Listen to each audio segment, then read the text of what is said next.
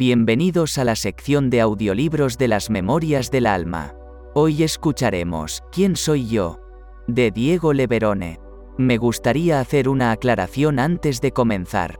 Muchas personas al contemplar los primeros ejemplares que a través de mi ser se pudieron realizar, se sorprenden por las rimas o la forma en que me pude expresar en ese momento, pero hay que comprender que cuando las estructuras de la mente colapsan, como fue en mi caso, todo cambia de forma radical. Por esa razón, al encontrarme abrumado de sentido, surgió la necesidad de volcar en los libros todo el conocimiento que llegaba de forma inesperada como respuestas a preguntas que todavía no lograba formular. Los místicos y grandes maestros han dicho que somos como larvas transitando por la Tierra, pero cuando llega el momento adecuado y la condición correcta, la transformación es inevitable. Para la mente racional es la muerte, al igual que piensa la larva, pero para la conciencia es un despertar como puede comprender la mariposa al salir de su viejo y apretado envoltorio.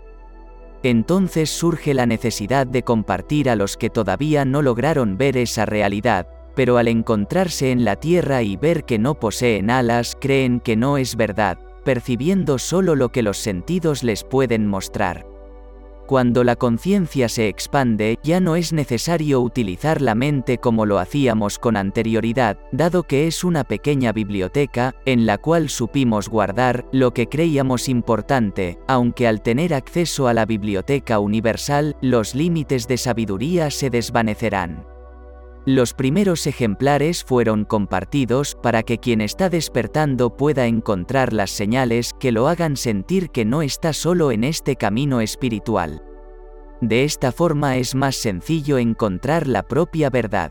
En los siguientes ejemplares se podrá observar la profundidad de lo que se transmite, aunque a veces es muy difícil encerrar en las cápsulas de las palabras y de una forma sencilla los conocimientos tan elevados de la conciencia universal. Todo el material compartido son señales para que florezca tu verdad, sembrado como semillas de amor y bondad, para que el inconsciente las absorba y cuando es la estación adecuada puedan germinar. Espero que mi trabajo te ayude a recibir bendiciones y encuentres la paz durante todo el camino. Introducción. La conciencia de gran parte de la humanidad yace en un estado de adormecimiento total, debido a las creencias, los conceptos incorporados y la programación mental, provocando un estado constante de infelicidad e inconformidad. De muchas maneras los sabios y maestros a lo largo de todos los tiempos han entregado los conocimientos adecuados para que los seres puedan encontrar su verdad. Aunque la mayoría no pudo conseguirlo debido a la percepción y los filtros de la mente que solo dejaba ingresar la información no dañina a la estructura en la cual se sustentaba su programación mental. Aunque el anhelo de encontrar la verdad yace latente en el interior de todos por igual, solo algunos lograron tener un destello de verdad, provocando un cambio trascendental en quien lo pudo experimentar. Cuando un ser es capaz de contemplar la verdad, su mundo cambia y comprende cuál es la razón de su existencia en esta realidad. Los encuentros cercanos con la muerte corporal, a los que se han enfrentado muchos seres en el plano terrenal, despiertan la conciencia de la verdad, mostrando al individuo que existe algo más allá de lo que los sentidos pueden mostrar. Despertando en su interior la piedad y el amor incondicional hacia sí mismos y los demás, comprendiendo que lo esencial es invisible a los ojos. En muchas culturas las verdades sagradas son reveladas a sus integrantes desde que comienzan a razonar con el propósito de romper con el ciclo del samsara.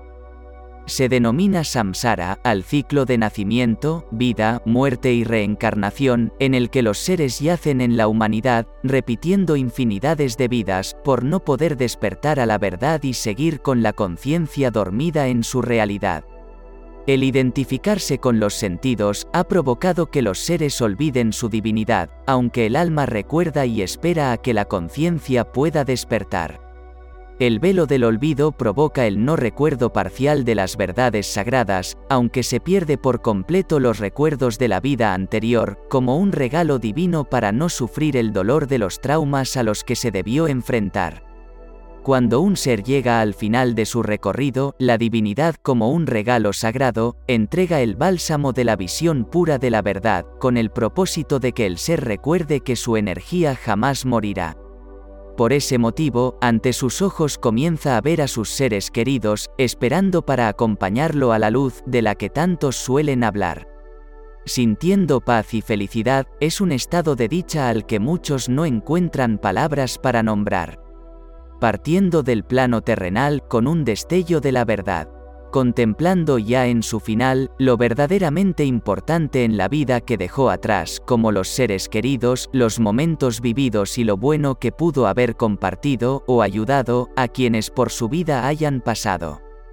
Para comprender la profundidad de lo que se desea explicar, podemos imaginar al individuo que está a punto de partir como un cuerpo hecho de sal, cuando llega su momento de partir, este cuerpo se dirige al océano de la divinidad, ingresando y diluyéndose en su andar, fundiéndose con la inmensidad, volviendo a su esencia divina y verdadero hogar.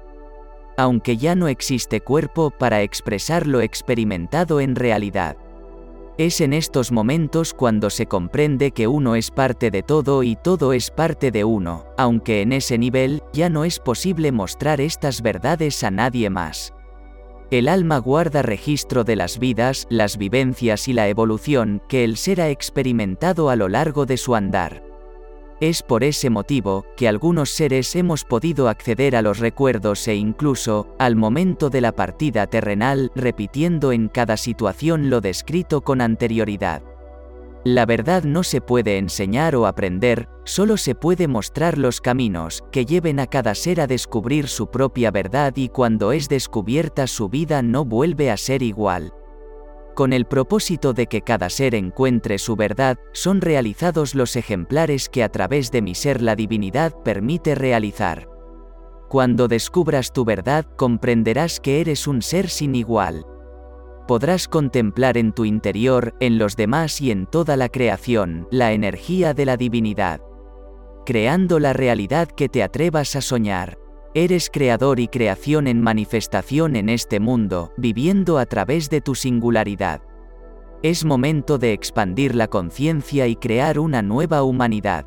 Solo a través del amor y la comprensión lo podremos lograr. Capítulo 1. ¿Quién soy yo? Seres de luz, debemos preguntarnos para comenzar qué es la humanidad. ¿Qué es un ser? Una sed, una llamada, un anhelo. La vida misma es una llamada, la vida es un anhelo, la vida es una aspiración. Pero las aspiraciones pueden ser tanto para el infierno como para el cielo. La llamada puede ser tanto para la oscuridad como para la luz. El anhelo puede ser tanto por lo falso como por la verdad. Ya sea que lo sepamos o no, si hemos pedido oscuridad, seguiremos preocupados. Si hemos elegido lo falso, seguiremos siendo perturbados. Si hemos elegido mal, es imposible estar en paz. La paz llega como una sombra, nacida del anhelo de lo que es correcto.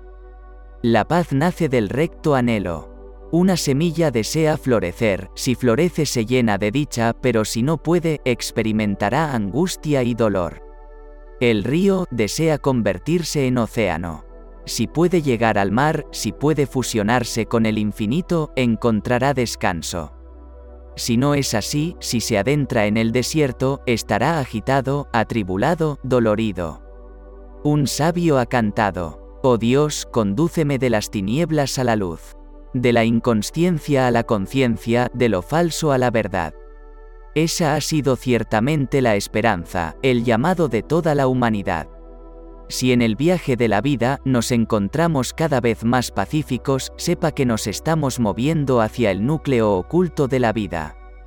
Pero si nos sentimos más perturbados, entonces nos estamos moviendo en la dirección equivocada, la dirección opuesta. La agitación y la paz no son un fin en sí mismas. Son solo signos indicadores. Una mente tranquila indica que la dirección en la que nos movemos es la dirección hacia la vida. Una mente atribulada indica que el camino por el que nos movemos no es el camino a seguir, que la dirección en la que nos movemos no nos lleva a nuestro destino. El lugar al que nos dirigimos no es al que nacimos para ir. La agitación y la paz son signos de si nuestra vida se ha desarrollado en la dirección correcta o en la dirección incorrecta. La paz no es la meta.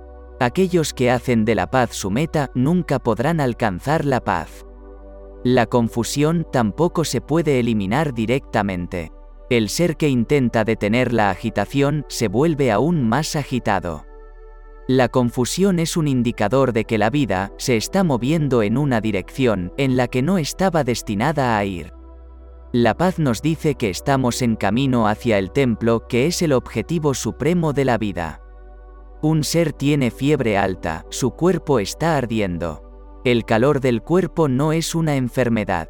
El calor del cuerpo solo indica que hay una enfermedad interna, pero cuando la temperatura es normal, es una indicación de que no hay malestar en el interior. La temperatura elevada en sí misma no es una enfermedad, es un indicador de una enfermedad. Sin embargo, tener una temperatura corporal normal tampoco es saludable, es solo una señal de que la vida interna está en un estado saludable. Si un individuo intenta bajar la temperatura de su cuerpo febril a la fuerza, no se librará de su enfermedad, incluso puede morir. No, no es necesario eliminar la fiebre del cuerpo. La fiebre es un amigo, nos informa sobre la enfermedad interior, nos da noticias de la enfermedad. Si el cuerpo no tiene temperatura pero permanece enfermo por dentro, un ser ni siquiera sabrá que se ha enfermado, que la muerte puede llegar. La agitación es la fiebre, la enfermedad, el calor que envuelve la conciencia y te informa que estás llevando tu vida a donde no debería ir. Sentirse tranquilo es una señal de que la fiebre ha desaparecido, de que la vida ahora se está moviendo en la dirección en la que debía ir. Es fundamental comprender esta verdad esencial. Al comprender la verdad, nuestro camino en busca de la paz se vuelve totalmente claro. No anheles la paz y no intentes eliminar la agitación. Comprende la agitación y transforma tu vida. La transformación de tu vida abre automáticamente la puerta a la paz. Es como cuando un ser va a pasear por un jardín, al acercarse al jardín, se da cuenta de la brisa fresca que lo rodea, el aroma de las flores que lo envuelve, el canto de los pájaros en sus oídos. Entonces está seguro de que está cerca del jardín. El canto de los pájaros, la brisa fresca y el aroma de las flores están allí. La paz es señal de que estás cerca de la última realidad, es el olor de las flores que crecen en su jardín. La agitación es una señal de que le hemos dado la espalda a la realidad última. Por lo tanto, fundamentalmente lo que un ser ve como las razones de su confusión no son realmente las razones en absoluto. Si un ser piensa que está perturbado porque no tiene riquezas, está equivocado, la riqueza puede llegar, pero la perturbación permanecerá. Un ser puede pensar que está perturbado porque no tiene una casa grande, puede que se quede con la casa, pero el alboroto prevalecerá. De hecho, incluso aumentará un poco. Cuando no había casa, no había riqueza, por lo menos estaba el consuelo, Estoy perturbado porque no tengo casa, no tengo dinero. Pero obtienes la casa, obtienes el dinero y, sin embargo, la perturbación permanece, entonces tu vida se volverá aún más agitada. Esta es la razón por la que la agitación de un pobre nunca es tan grande como la de un rico. El pobre nunca puede comprender la miseria de un rico. Sin hacerse rico, es difícil entender que un rico ni siquiera tenga el consuelo del pobre. Porque soy pobre, no estoy en paz. Al menos hay una razón identificable por la que no está en paz. Un día mi pobreza terminará y estaré en paz. Pero hasta ahora ningún ser ha logrado la paz, librándose de su pobreza. La pobreza se va, la paz no llega y la agitación simplemente aumenta. Por primera vez se llega a saber que obtener riqueza no tiene ninguna relación con eliminar la agitación. Entonces, incluso la esperanza de que, si te haces rico, estarás en paz, desaparece. Por eso, cuanto más próspera una sociedad, mayor es su descontento. Hoy en día, tal vez ninguna sociedad está tan descontenta como la sociedad de Estados Unidos. En la historia de la humanidad, ninguna sociedad, ningún país ha poseído jamás el tipo de riqueza que posee Estados Unidos. Es muy extraño que, aunque tengan todo esto, siguen descontentos. Si en los demás países no están en paz, se puede entender, porque no tienen tanta abundancia, pero tener o no tener nada no tiene nada que ver con estar en paz o en confusión. La existencia del ser está formada por un cuerpo, una mente, un alma, pero el cuerpo tiene necesidades y si no se cumplen, la vida se vuelve dolorosa. El cuerpo necesita comida, ropa, refugio y si no se satisfacen, el viaje de la vida se vuelve doloroso. Todo el tiempo el cuerpo te dirá, tengo hambre, estoy desnudo, no tengo medicina, tengo sed. No hay agua y no hay comida.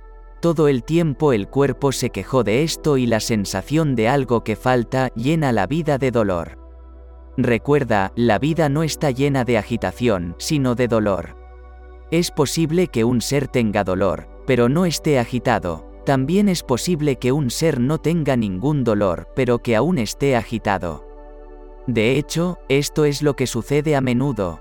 El ser que sufre, ni siquiera se da cuenta de ningún descontento, está tan involucrado en su dolor que, no tiene el lujo, ni la oportunidad de pensar en ningún descontento. Cuando el dolor desaparece, por primera vez llega a la conciencia de que hay descontento en su interior. El pobre está sufriendo, el rico está descontento. El cuerpo está lleno de dolor, pero una vez que se satisfacen las necesidades del cuerpo, el dolor desaparece, pero, aún así, no hay experiencia de alegría a nivel del cuerpo. Es importante entender esto, el cuerpo puede contener el dolor, pero la alegría nunca puede estar en el cuerpo. Ciertamente, si el dolor desaparece, si no hay dolor, lo confundimos con alegría. Si una espina atraviesa tu pie, hay dolor, pero si no hay espina, no habrá alegría. No andarás anunciando a todos que, hoy no tienes ninguna espina en el pie, Así que estás feliz, que hoy no tienes dolor de cabeza, así que estás feliz. Si tenemos dolor de cabeza, tendremos dolor, pero si no hay dolor de cabeza, no nos sentiremos felices. Es muy útil comprender que a nivel del cuerpo nunca hay nada como la alegría, solo hay dolor o ausencia de dolor. La gente confunde la ausencia de dolor con la alegría. El cuerpo puede sentir dolor o la ausencia de dolor, pero nunca puede dar alegría. Es por eso que quienes viven al nivel del cuerpo nunca conocen nada de la alegría, solo conocen el dolor y el alivio del dolor. Si tienen hambre, sienten dolor, una vez que se satisface el hambre, el dolor desaparece. Más allá del cuerpo, dentro del cuerpo está la mente, la condición de la mente es exactamente la opuesta. La mente también tiene sus necesidades, la mente tiene sus demandas, la mente tiene su propia sed y hambre. Literatura, arte, filosofía, música, todos son deseos de la mente, el hambre y la sed de la mente son alimentos para la mente. Pero alguien que no haya leído la poesía no sentirá dolor o alguien que no haya escuchado los versos de un gran maestro tampoco sentirá dolor por ello. Si fuera así, el ser seguramente moriría de dolor, porque hay tantas cosas en el mundo de la mente de las que no sabemos nada. En el mundo de la mente, lo que no sabes, lo que no has experimentado, no causa dolor, pero saberlo crea alegría. Si tienes la oportunidad de escuchar una actuación de un gran maestro, te alegrará, si no lo hubieras escuchado, no hubiera habido dolor. Si no lees poesía o no la has escuchado recitar, no la has entendido, no hay dolor, pero si la escuchas trae alegría. La alegría está al nivel de la mente. Si se ha experimentado la alegría pero luego no se alcanza, se siente una falta de alegría, la gente lo confunde con el dolor de la mente. A nivel del cuerpo no hay alegría, solo ausencia de dolor. En el nivel de la mente, solo hay alegría o falta de alegría, nada como el dolor, pero la mente tiene una cualidad más. La alegría que existe en el nivel de la mente es fugaz, nunca más que eso. El placer que la mente encuentra una vez, no lo encuentra en su repetición. Si hoy has podido escuchar a alguien tocar una melodía y luego vuelve a tocar para ti mañana, no experimentarás la misma alegría mañana que hoy has experimentado. Al día siguiente, la alegría será aún menor. Si tienes que escucharlo continuamente durante otros 10 días, más o menos, lo que se experimentó como alegría el primer día, ahora comenzará a sentirse como dolor. Y si te ves obligado a escucharlo durante tres o cuatro meses, tendrás ganas de taparte los oídos, tendrás ganas de huir, no querrás escucharlo más. A nivel de la mente se buscan nuevos placeres de forma continua, pero el cuerpo siempre busca los placeres antiguos, nunca los nuevos. Si el cuerpo está hecho para experimentar cosas nuevas todos los días, habrá problemas. Si el cuerpo está acostumbrado a dormir a las 10 en punto todas las noches, entonces siempre querrá dormir solo a las 10. Y si la comida se toma a las 11 en punto todas las mañanas, entonces el cuerpo solo querrá comer a las 11. El cuerpo es como una máquina, quiere lo mismo todos los días, quiere repetición, no quiere cambios en su rutina. Cualquier individuo que tenga que someter su cuerpo a cambios todos los días encontrará su cuerpo con un gran dolor. La sociedad moderna ha dañado gravemente el cuerpo. La sociedad moderna quiere que el cuerpo se comporte como nuevo todos los días, pero el pobre cuerpo quiere quedarse como viejo. Es por eso que las personas que viven en aldeas parecen estar mucho más saludables que un ser que vive en una ciudad. Su cuerpo tiene que adaptarse a diario a nuevas demandas, nuevas necesidades y nuevas reglas. Esto se convierte en un problema para el cuerpo porque no tiene entendimiento para poder renovarse todos los días, sigue exigiendo lo viejo. La mente quiere algo nuevo todos los días, no está satisfecha con lo viejo. Tan pronto como algo se vuelve un poco viejo, la mente se revela y ha tenido suficiente. Quiere una casa nueva todos los días, un vehículo nuevo, todos los días, y si pudiera salirse con la suya, también querría una esposa nueva todos los días o un nuevo esposo todos los días. Por eso, en las sociedades que se han desarrollado dando prioridad gradualmente a la mente, la tasa de divorcio sigue aumentando. Ninguna sociedad construida sobre la base de la mente puede ser estable. Los países más antiguos del este viven con el cuerpo como base, los países modernos de Occidente han comenzado a vivir con la mente como base. La mente quiere algo nuevo todos los días. Existen registros sobre una mujer que se ha casado 32 veces, está más allá de nuestra imaginación. Las esposas en muchos de los países religiosos rezan a los dioses para que incluso en el próximo nacimiento tengan el mismo esposo.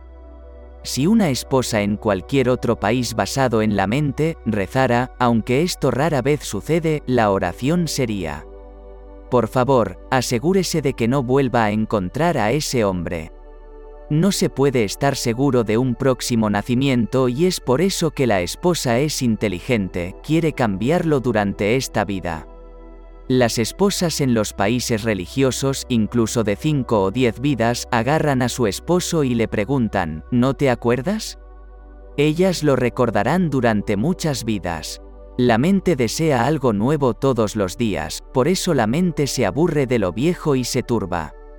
Si te reencuentras con un ser querido y lo abrazas, al principio te sentirás muy feliz, pero si ese ser es muy cariñoso y no termina el abrazo, luego de unos minutos habrá un gran malestar. Ese estallido inicial de alegría desaparece, y si ese ser está totalmente loco, como suelen estar los amantes, manteniéndote encerrado en un abrazo durante media hora, tendrás ganas de alejarlo de tu vida. Pero ¿qué ha pasado? Cuando este ser vino y te abrazó, fue una gran alegría. Entonces, ¿cuál es el problema ahora? ¿Por qué esta inquietud? La mente se aburre, el cuerpo nunca se aburre, pero definitivamente la mente siempre se aburre. Te sorprenderá saber que algo como el aburrimiento no afecta a ningún animal en el mundo, excepto al hombre. Nunca verás a los búfalos aburrirse, tampoco habrás visto a un cuervo o un perro triste, aburrido, harto. No, excepto el hombre, ningún ser se aburre. El aburrimiento no es posible para otros seres porque todos viven a nivel del cuerpo.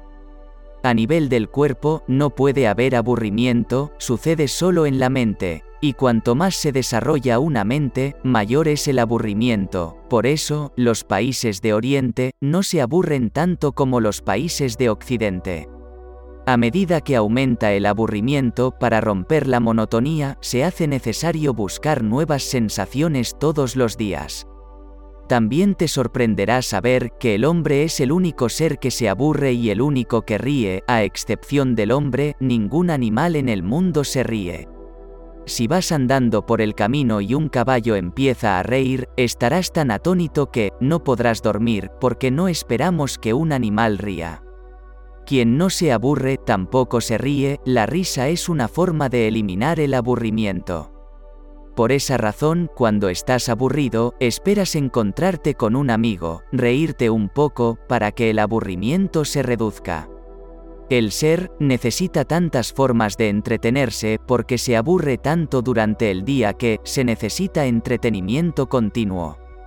Entonces, incluso el entretenimiento se vuelve aburrido y se necesitan nuevas formas de entretenerse.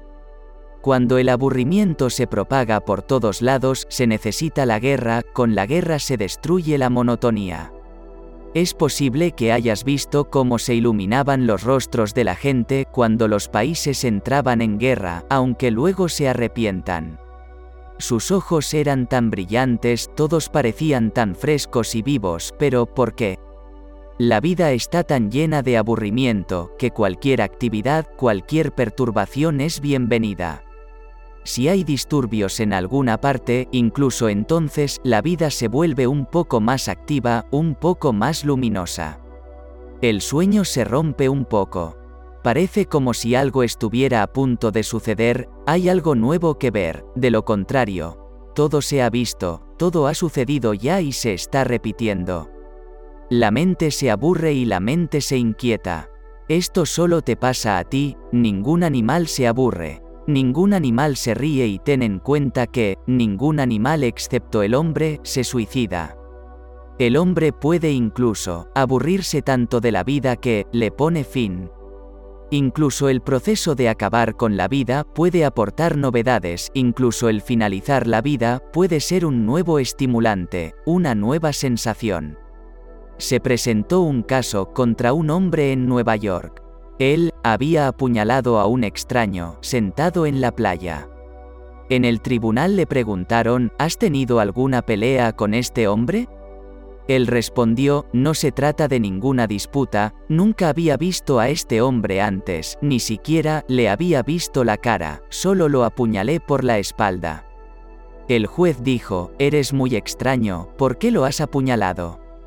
Él respondió, estaba tan aburrido que quería que sucediera algo en la vida. Nunca había matado a nadie antes, así que, quería ver cómo se sentía. No quiero decir nada más en mi defensa. Si me van a colgar, eso me haría feliz, porque para mí, no queda nada que valga la pena ver en la vida. Lo he visto todo, solo la muerte es nueva. En Occidente, los asesinatos aumentan, los suicidios aumentan, los delitos aumentan. La razón de esto no es que Occidente se esté volviendo más criminal, la única razón es que, en Occidente, la vida se ha vuelto tan llena de indiferencia y aburrimiento que, recurrir al crimen parece ser la única forma de deshacerse de ellos. Esta sociedad ha llegado al límite del aburrimiento. Ahora bien, no parece haber ninguna emoción, a menos que se ponga en juego la vida misma. Es por eso que, cuando una sociedad comienza a aburrirse se descubre el alcohol, nace el juego y hay mucho en juego. Siempre que en cualquier sociedad haya mucho en juego, se debe comprender que el aburrimiento es grande.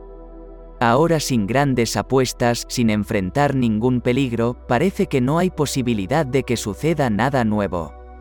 En el mundo de la mente, las cosas envejecen todos los días, la mente no puede experimentar alegría por más de un momento.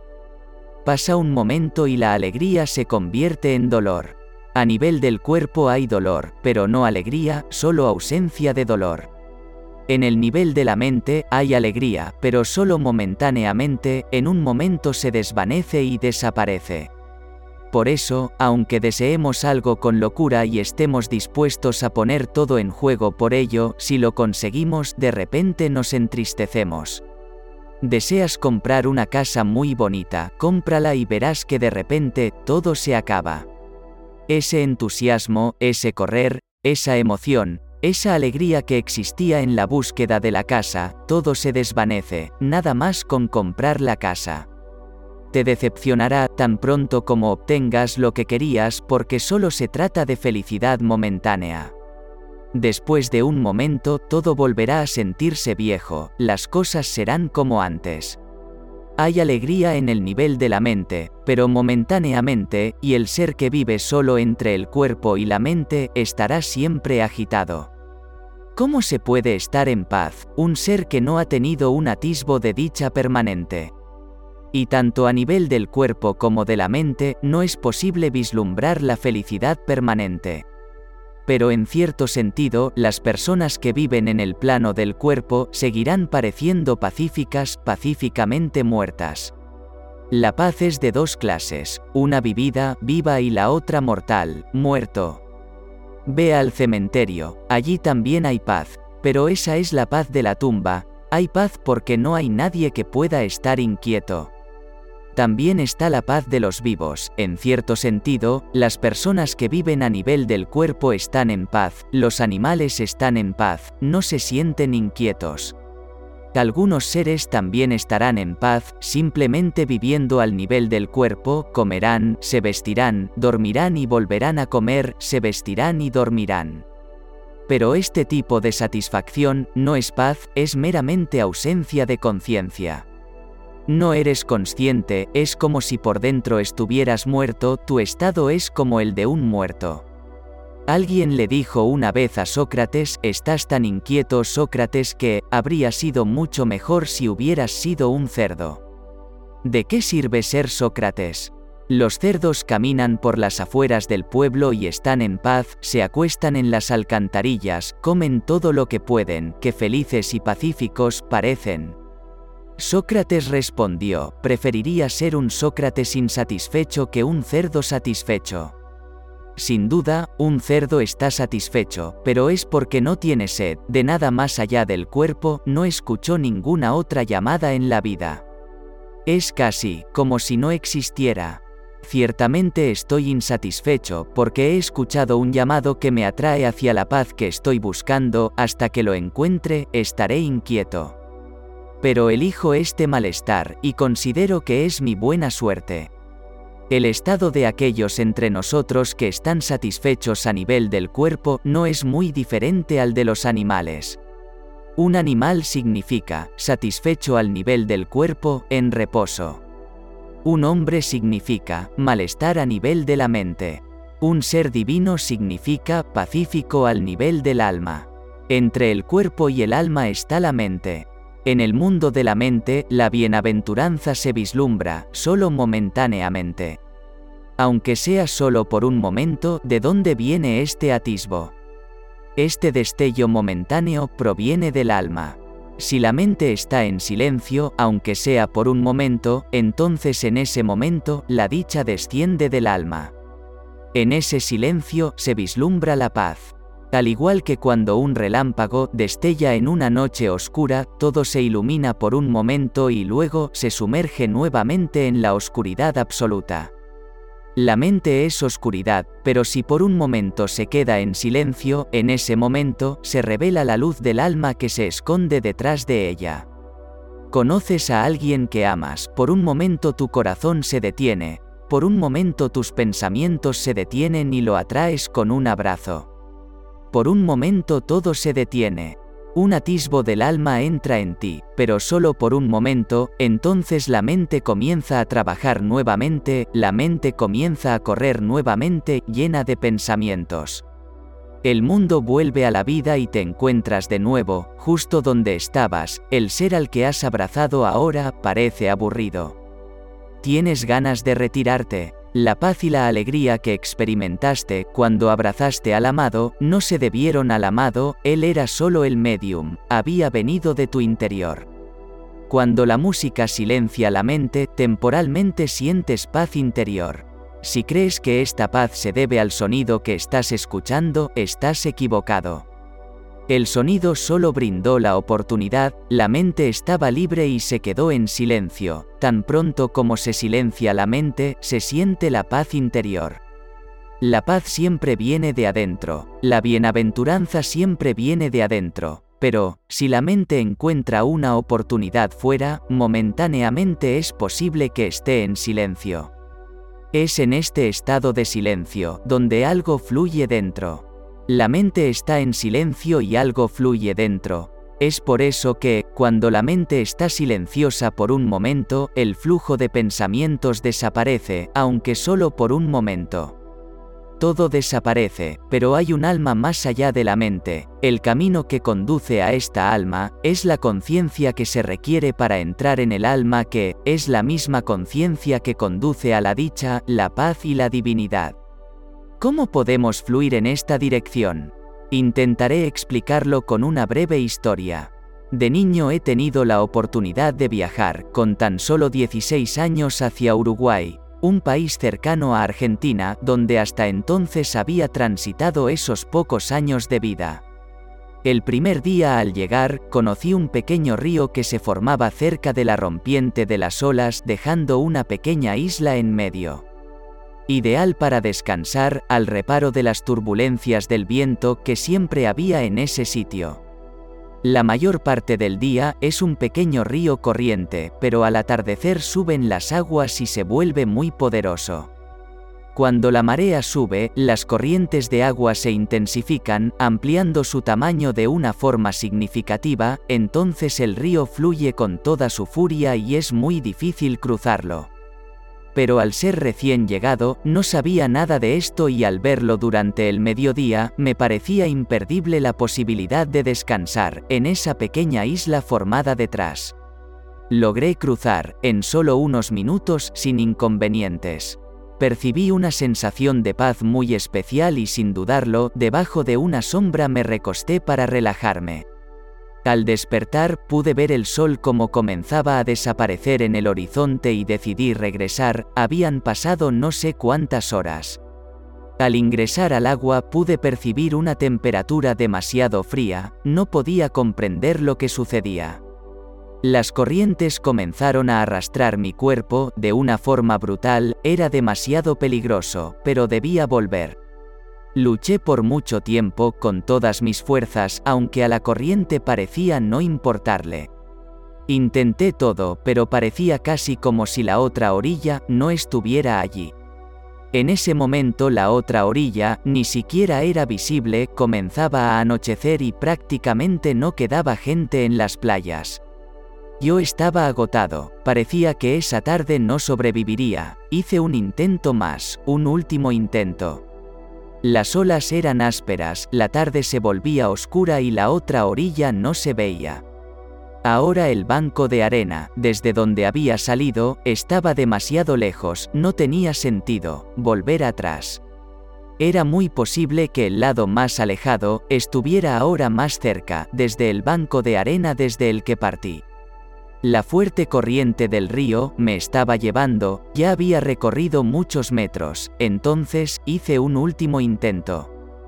Cuanto más lo intentaba, más difícil parecía llegar a la otra orilla.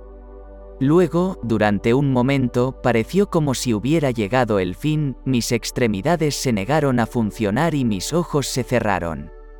Pensé que había llegado la muerte, que todo había terminado. Después de unas dos horas, cuando mis ojos se abrieron, me encontré acostado en la otra orilla, pero algo había sucedido, durante estas dos horas quiero hablar de eso.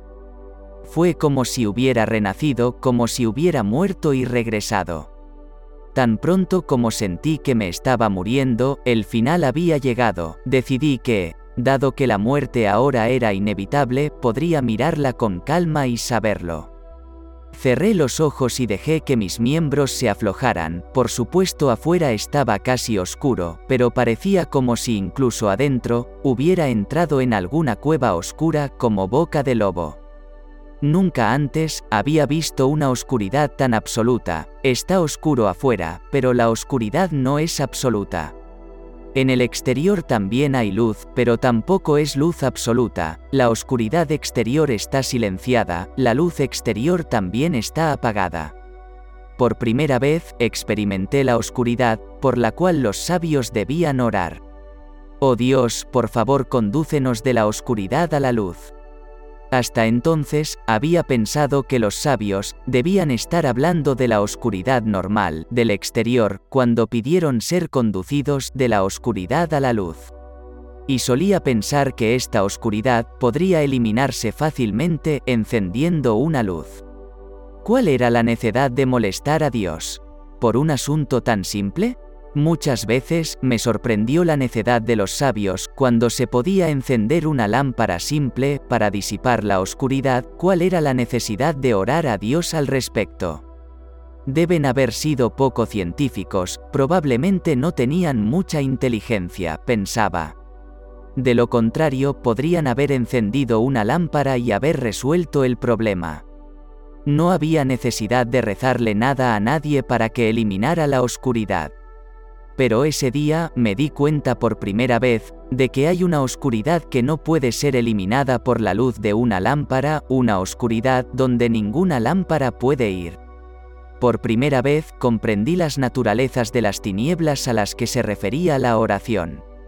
No había conocido esa oscuridad hasta entonces. Los artistas no tienen un color tan oscuro, era difícil siquiera imaginar que hubiera una oscuridad tan absoluta. Siempre hay algo de luz afuera, si la luna no está ahí, hay estrellas, si el sol se está poniendo y las nubes cubren el cielo, incluso entonces, algunos rayos de sol pasarán a través de las nubes. La verdad es que, la oscuridad exterior es solo relativa, parcial, nunca total, nunca absoluta. Por primera vez, me di cuenta de lo que es la oscuridad total y absoluta, de lo que es la noche total. Sentí que el pánico aumentaba en esa oscuridad, entonces comprendí por qué el hombre le tiene tanto miedo a la oscuridad del exterior. No hay ningún peligro en el exterior, la oscuridad, así que, ¿por qué una noche oscura da lugar a ese temor? ¿Y por qué durante miles de años el hombre ha estado adorando al fuego? Entonces sentí que, quizás la oscuridad exterior da lugar a algún leve recuerdo de la oscuridad interior, de lo contrario, no hay razón para temer la oscuridad exterior. Quizás el encendido de una lámpara, un fuego o la adoración del fuego sean realmente parte del intento de eliminar la oscuridad interior.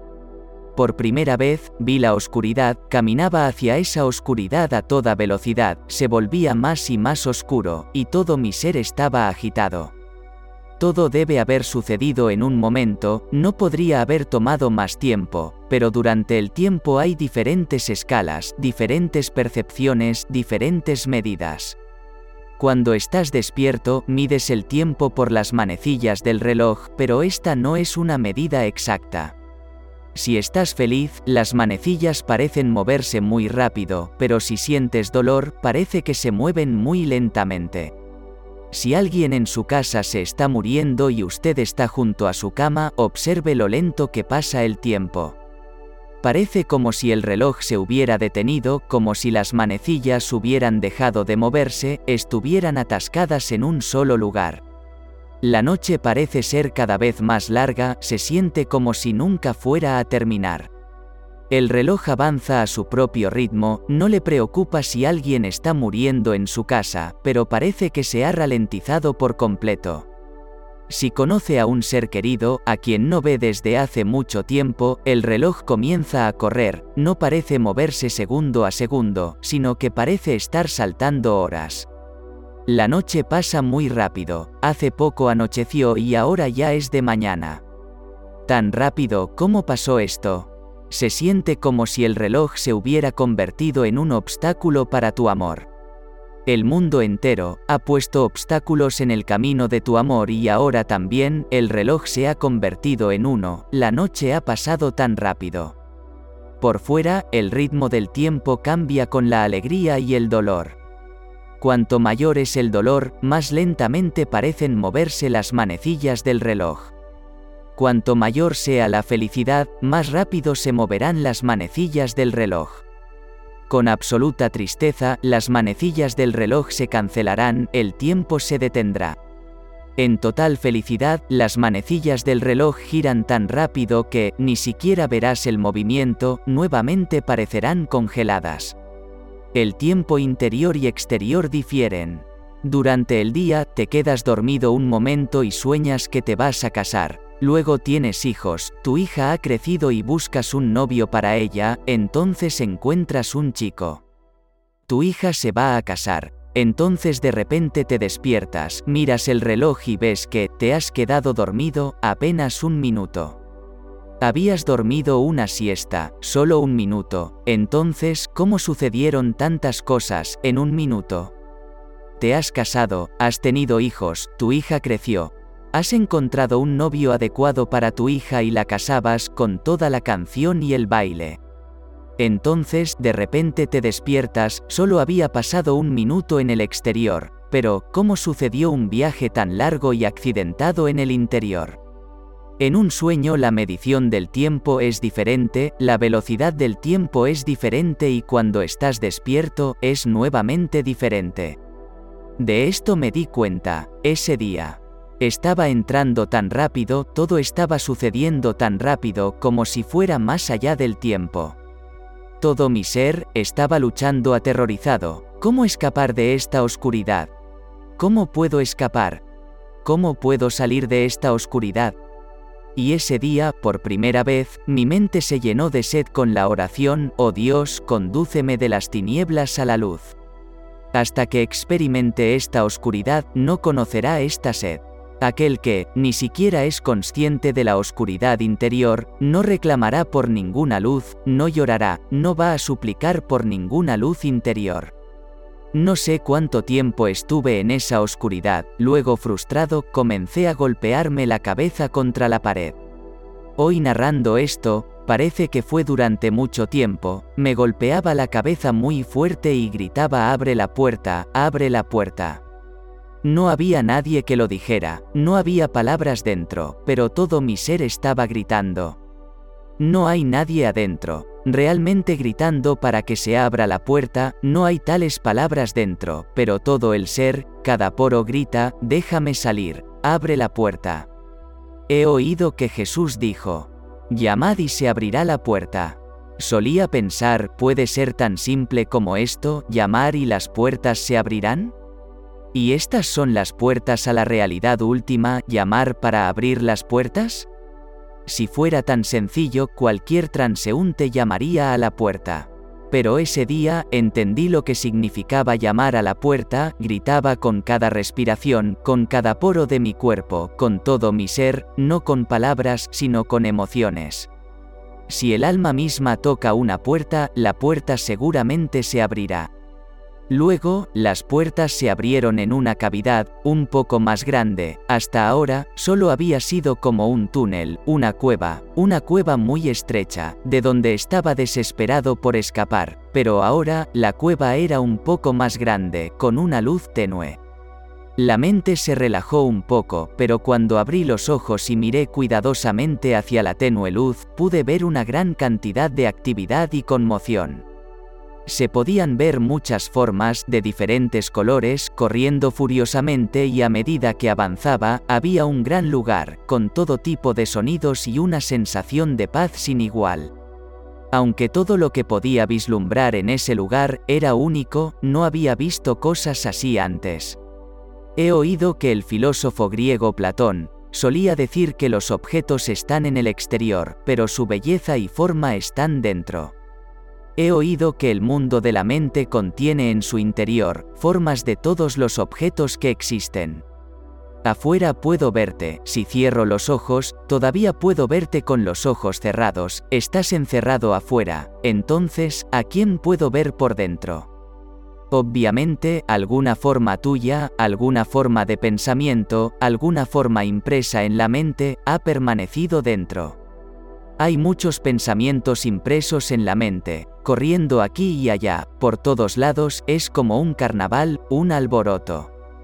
En la primera etapa hay una oscuridad total, no hay agitación, pero, en la segunda etapa hay una luz tenue y una tremenda turbulencia llena de ruido.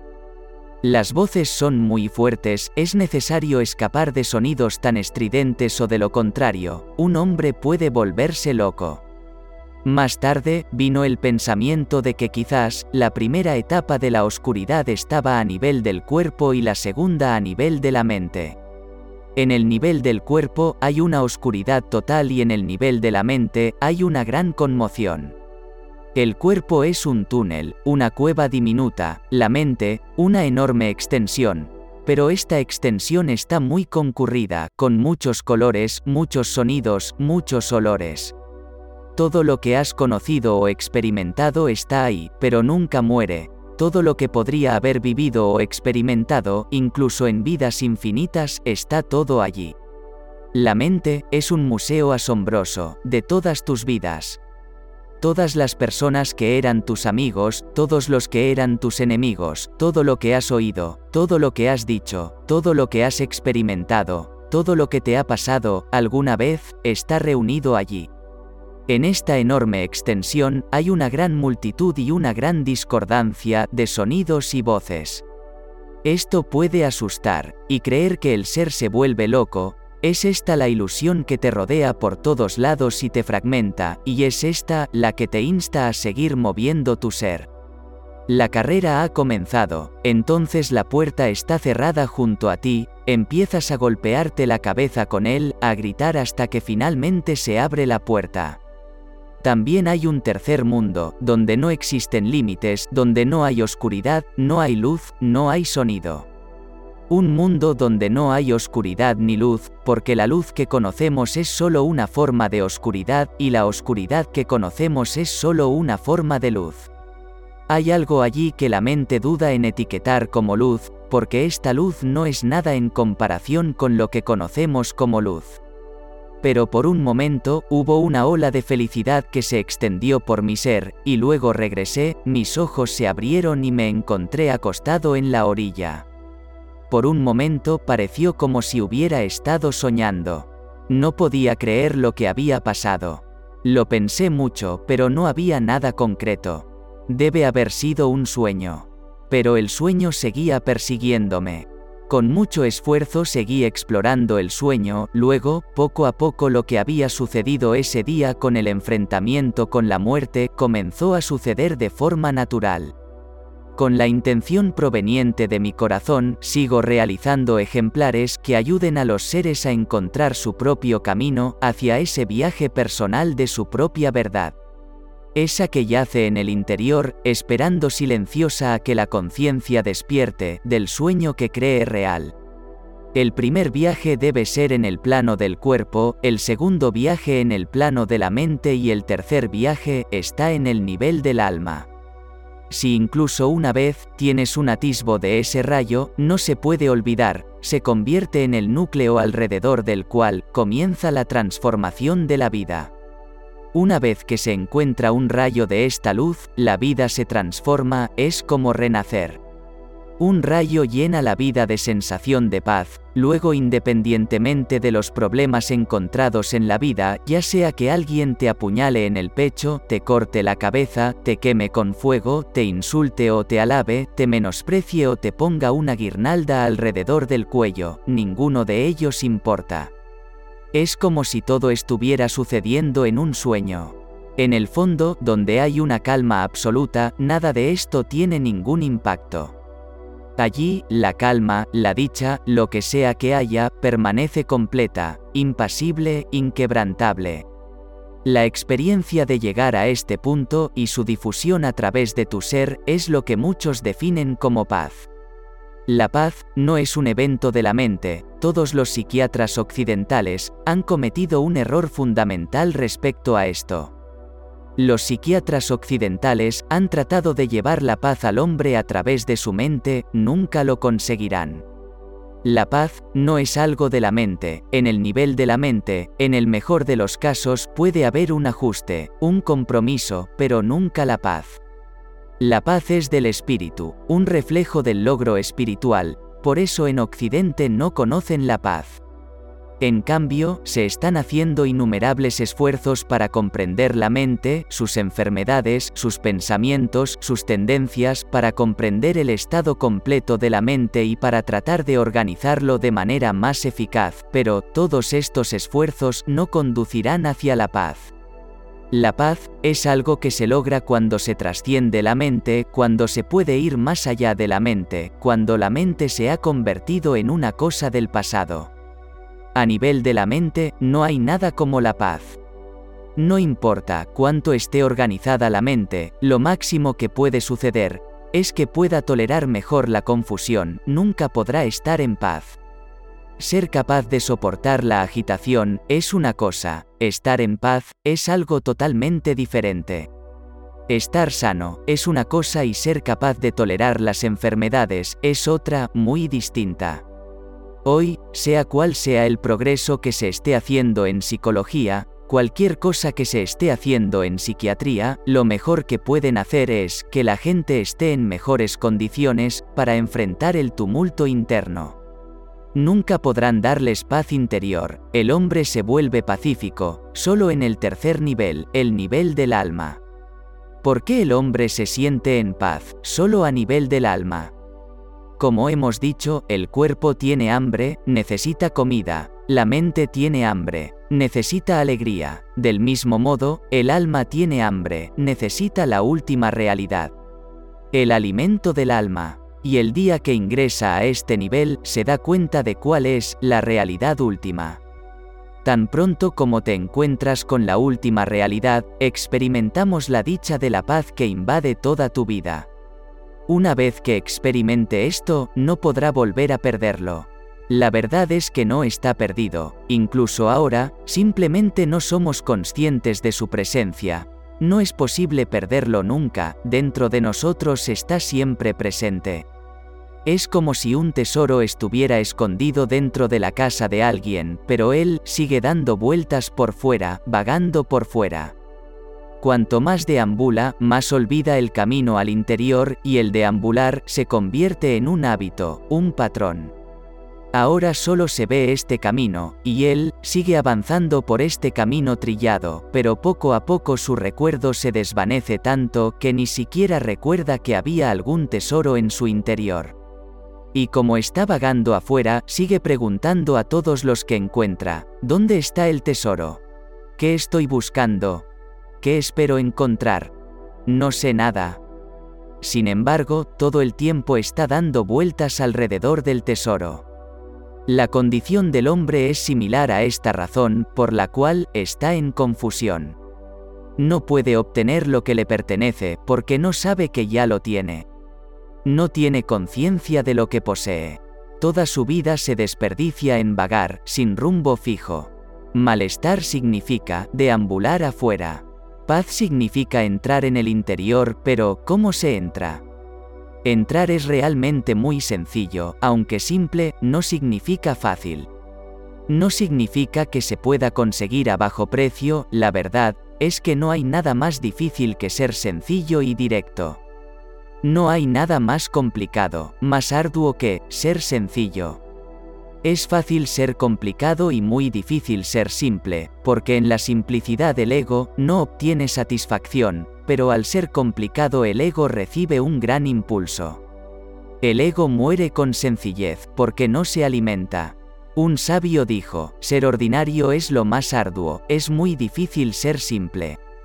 Cuando este sabio murió, alguien dijo que era un hombre extraordinario, un hombre excepcional y cuando se le preguntó por qué, él respondió, porque era un hombre tan común, era extraordinario, porque era muy simple. Es muy difícil ser ordinario. Parece extraño que pensemos en un hombre excepcional, solo porque no es excepcional. Del mismo modo, parecerá extraño escuchar que ser sencillo es difícil, no confunda lo simple con lo fácil. Y, sin embargo, es fácil, porque la simplicidad es tu naturaleza y no puede ser difícil conseguir lo que es tu naturaleza. No puede ser difícil conseguir lo que ya está dentro de nosotros. No puede ser difícil saber quiénes somos, pero se ha vuelto muy difícil, porque durante muchas vidas hemos estado caminando por un camino que no tiene relación con el lugar al que queremos ir. Y al caminar por esta pista durante tantas vidas, el hábito se ha arraigado tan profundamente, que no podemos volver la cabeza hacia nosotros mismos. Es como si nuestros cuellos estuvieran paralizados. Si le pedimos a un hombre que tiene el cuello paralizado que gire la cabeza y mire hacia atrás, dirá, es muy difícil. Le preguntaremos, ¿cuál es la dificultad? Simplemente gira la cabeza y ve. Él responderá, lo que dices es correcto, pero mi cuello está muy rígido y no puedo girar, a menos que me dé la vuelta por completo, mi cuello no girará. El cuello solo, no puede girar. Pero el hombre desea mirar hacia atrás con solo girar el cuello, razón por la cual no puede volver atrás. El hombre total tiene que volver atrás, solo entonces podrá regresar, por eso, la ley universal es la transformación completa de la vida. No se trata solo de girar el cuello, los poetas dicen, solo inclínate y verás. No se puede ver ninguna imagen en el interior con solo inclinar un poco el cuello. No es solo el cuello el que tiene que inclinarse, sino todo el hombre, es un giro completo, una conversión completa. Para ello, no solo el cuello debe doblarse, no solo las extremidades, sino que, todo el hombre debe doblarse. ¿Y cómo todo el hombre puede doblarse? Hablaremos ahora de eso, pero antes debemos realizar una meditación sencilla y muy especial, solo durante 15 minutos. Explicaremos un poco sobre la meditación y luego intentaré explicar cómo podemos comenzar este viaje paso a paso. Pero la comprensión no es tan importante como lo es experimentar, por esa razón, experimentamos con esto ahora y explicaremos cómo. Ahora comenzaremos un experimento de meditación. Es un experimento muy simple, es un intento de despertar la parte dentro de ti que está durmiendo.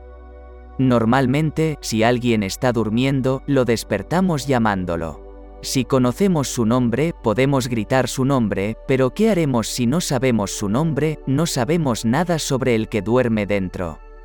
Ciertamente, no sabemos su nombre, entonces, solo queda una cosa por hacer, preguntar con toda nuestra totalidad, ¿quién soy yo? Y si preguntamos, ¿quién soy yo? Con todo nuestro ser, luego lentamente, gradualmente, las partes dormidas dentro de nosotros comenzarán a despertar.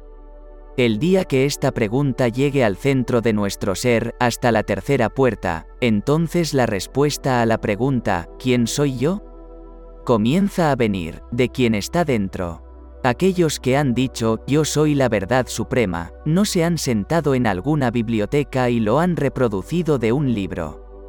Se han preguntado, ¿quién soy yo? Y han seguido preguntando, han sumergido sus vidas en esta pregunta, en esta búsqueda de quiénes son. Como una flecha, esta pregunta siguió penetrando más y más profundamente hasta que, desde dentro encontraron la respuesta. Pero, todos somos muy inteligentes, nos preguntamos, ¿por qué deberíamos trabajar tan duro? En los libros está escrito que somos la verdad, solo recordaremos eso, ¿por qué deberíamos luchar? Simplemente los memorizamos. Si surge la pregunta, simplemente diremos, yo soy la verdad, yo soy el alma. Estas son respuestas falsas, falsas no porque los que dijeron esto fueran mentirosos, sino porque no son sus respuestas. Cualquier cosa que no sea tu respuesta, es falsa. Hemos aprendido de los libros lo que somos, pero no sabemos nada al respecto, no. Para llegar a la realidad última, tendremos que preguntar, tendremos que buscar y el día que encontremos nuestra respuesta, será la respuesta verdadera. Tan pronto como recibimos nuestra respuesta, todo cambia.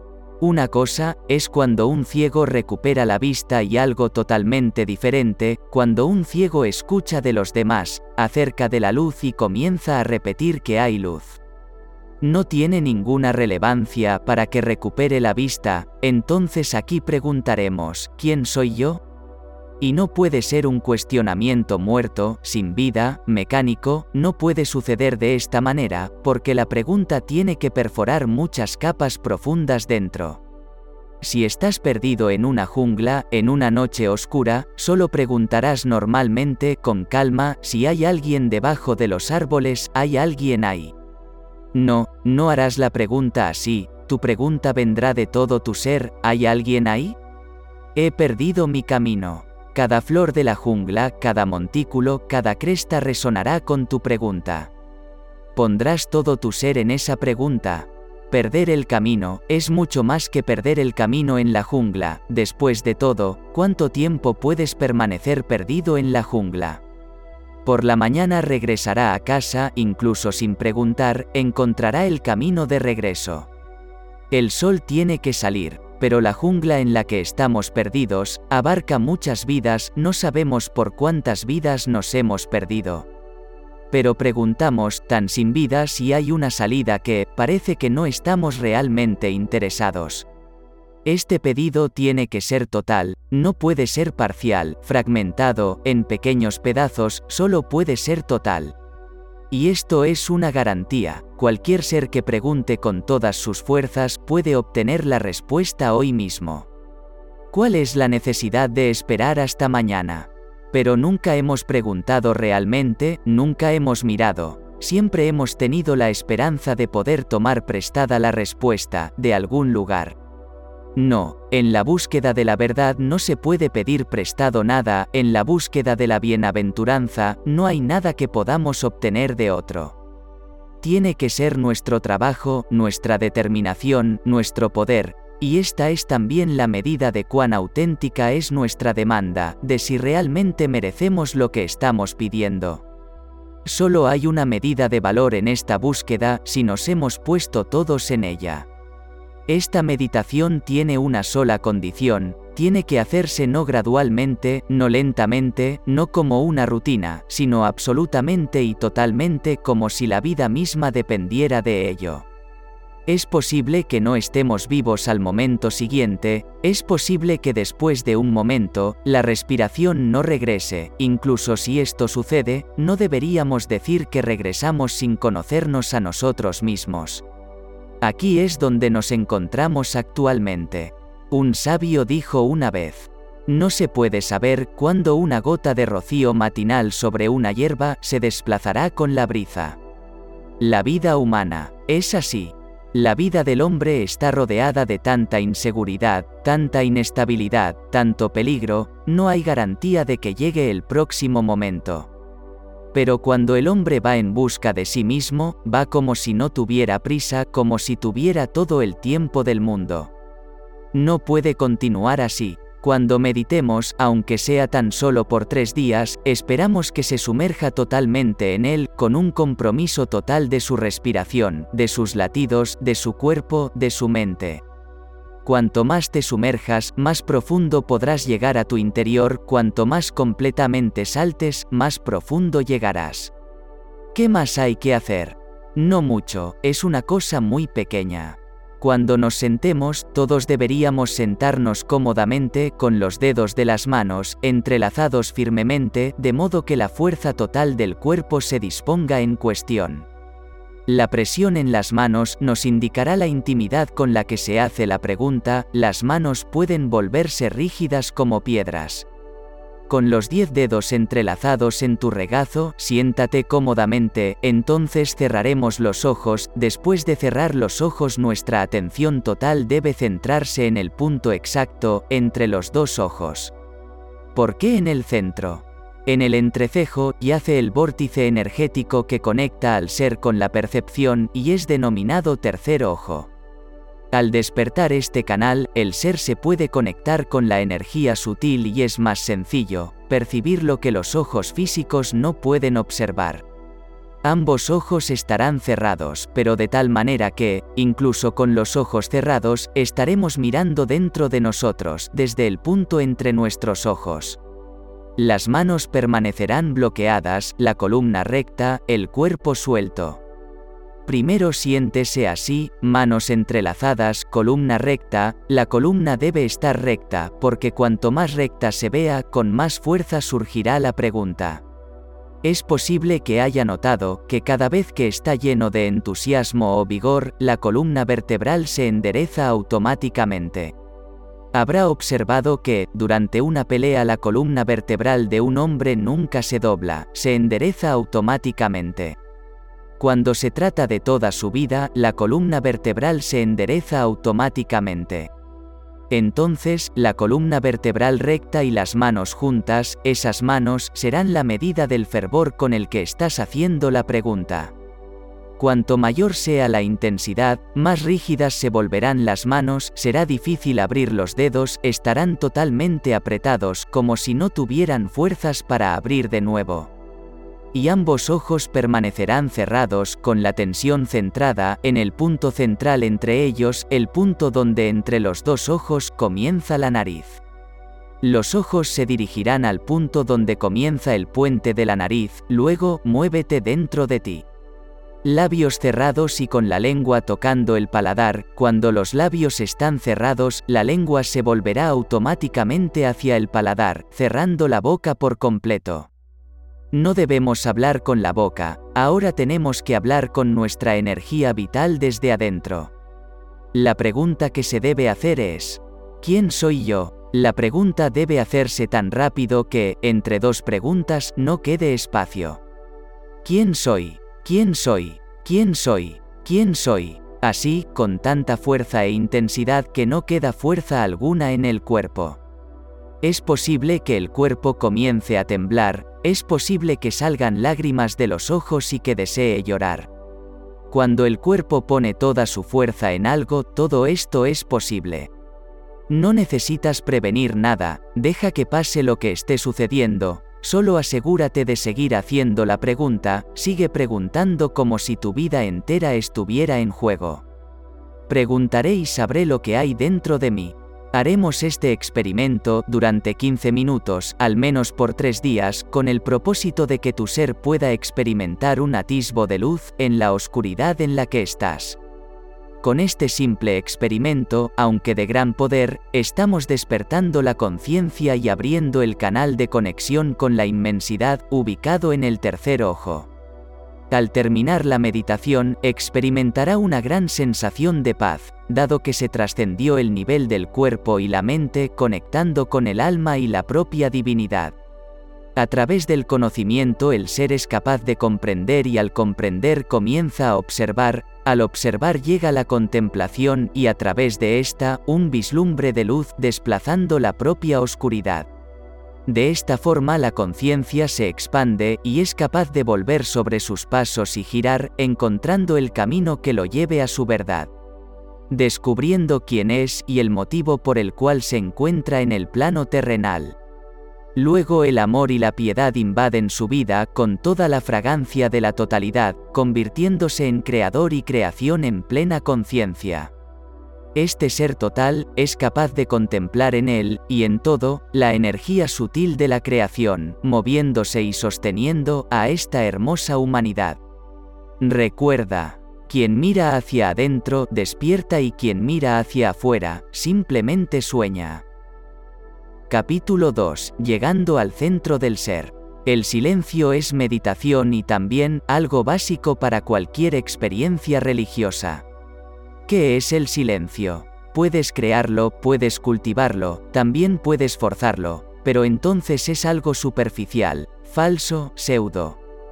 Puedes practicarlo, comenzarás a percibirlo y experimentarlo, pero tu práctica lo convertirá en autohipnótico.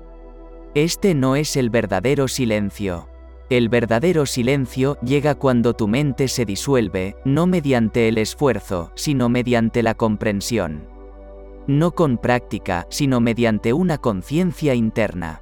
Estamos repletos de ruidos, por dentro y por fuera, en el mundo externo, es imposible crear una situación silenciosa, aunque huyamos a lo más profundo de un bosque, no habrá silencio, solamente habrá sonidos nuevos, sonidos naturales. A medianoche todo se detiene, pero esto no es silencio, solamente son nuevos sonidos, sonidos con los que no estás familiarizado. Son más armoniosos, desde luego, más musicales, pero aún son sonidos, no silencio. Varios músicos y compositores han repetido en muchas ocasiones que el silencio es imposible. Puede haber sonidos musicales, puede haber sonidos que no sean musicales, puede haber sonidos que te gusten y sonidos que no te gusten. Cuando un cierto sonido no te gusta, se convierte en ruido, cuando te gusta el ruido, se convierte en música, pero no puedes alcanzar el silencio. Muchos sabios afirman que no puedes conocer el silencio, el silencio es imposible en el mundo exterior y tu sistema nervioso forma parte del exterior, no del interior, el auténtico interior es absolutamente silencioso. Si me lo permites, te diré que el punto de silencio absoluto es el interior. El sonido es exterior, el silencio es interior, silencio e interior son sinónimos. Si vives en el exterior, te mueves con el sonido, si vives en el interior, te mueves en el silencio. Debes llegar a un punto, en el que se da la ausencia de sonido o como dicen los sabios, el sonido sin sonido. Los sabios y maestros siempre lo han llamado el sonido del silencio que no tiene origen. Por lo tanto, el exterior es sonido, el interior es silencio, ausencia de sonido. Si piensas objetivamente, en términos de silencio, no hay posibilidad de que exista el silencio. Si piensas en el silencio como en algo de que hay posibilidad de que exista, pero eres capaz de crear fácilmente un pseudo silencio, puedes cultivarlo, puedes practicarlo. Por ejemplo, puedes emplear cualquier mantra, la repetición constante te dará un falso sentimiento de silencio, una falsa percepción de silencio. La repetición constante de un mantra te hipnotiza, te empezarás a sentir embotado o perderás tu conciencia, te sentirás somnoliento. En medio de este estado semidormido puede que te empieces a creer que te has vuelto silencio, pero eso no es silencio. El silencio significa que la mente se ha disuelto mediante la comprensión. Cuando más entiendes a tu mente, más te das cuenta de su mecanicidad, su funcionamiento, y menos te identificas con tu mente. Al identificarnos, se crea el ruido interior. Se presenta la ira en la mente, te identificas con ella, no la ves como un objeto. La ira está en algún lugar afuera de ti, pero empiezas a sentirte enojado, empiezas a volverte uno con ella, entonces no te das cuenta de tu centro interno y te has ido. En la mente fluyen muchos pensamientos, continuamente el proceso del pensar está en marcha, y tú te identificas con todos y cada uno de los pensamientos. Todo pensamiento se vuelve tuyo, te identificas con él, entonces te has ido. No es solamente con los pensamientos con los que te sientes uno, sino también con las cosas aún más alejadas de tu centro. Tu casa no es solamente tu casa, tú te conviertes en tu casa, tus pertenencias no son solamente tus pertenencias, te identificas con ellas. Cuando se estropea tu vehículo, se daña también tu estado interior, cuando se incendia tu casa, tú también te incendias.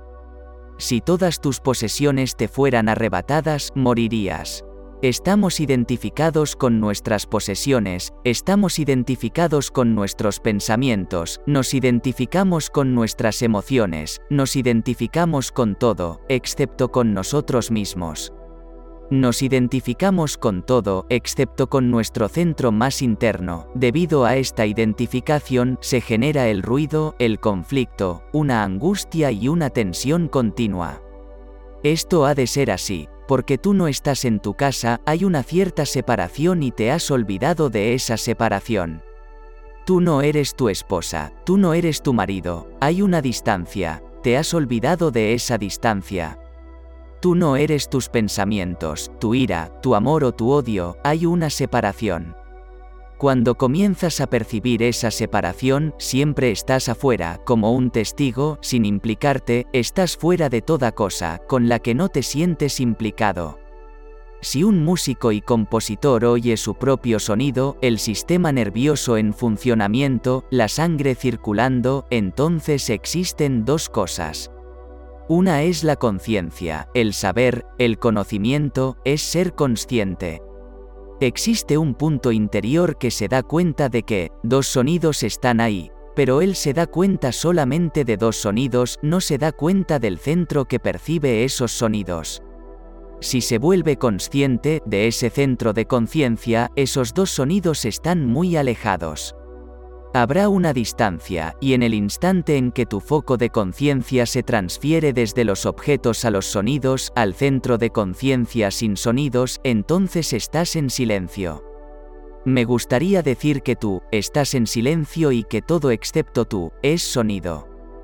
Si te identificas con algo nunca alcanzarás esa ausencia de sonido, por eso decimos, el silencio, la quietud es el camino, el movimiento en torno a eso para la adoración. Vas a un templo y daréis siete vueltas, en torno al altar de la deidad, este es un ritual de adoración, pero todo ritual es simbólico. ¿Por qué siete veces? Él posee siete cuerpos y con cada cuerpo existe la identificación. Por eso, cuando uno se dirige hacia el interior, tiene que abandonar los siete cuerpos y sus identificaciones con cada cuerpo. Hay siete vueltas, cuando se completan esas siete vueltas, estás en el centro. El altar en el templo no es algo exterior a ti, tú eres el templo y el altar es tu centro más interno. Si la mente gira en torno al centro, y si se va acercando más y más, por último, se establece en el centro, esto es el estado supremo, y cuando estás en tu centro todo está en silencio. Este silencio se alcanza a través de la comprensión, de la comprensión de tu ira, de tus pasiones, de tu codicia, de tu sexualidad, de todo, es una comprensión de tu mente. Pero estamos identificados con nuestras mentes, creemos que somos nuestras mentes, este es el único problema. ¿Cómo distanciarnos de nuestras propias mentes? ¿Cómo divorciarse? Por así decirlo, de nuestras propias mentes. Un hombre solicitó el divorcio y todo el pueblo se congregó en el juzgado, todo el mundo estaba sorprendido, porque este hombre tenía 87 años y su esposa 78. El juez también estaba sorprendido, le preguntó al hombre, ¿cuántos años tienes?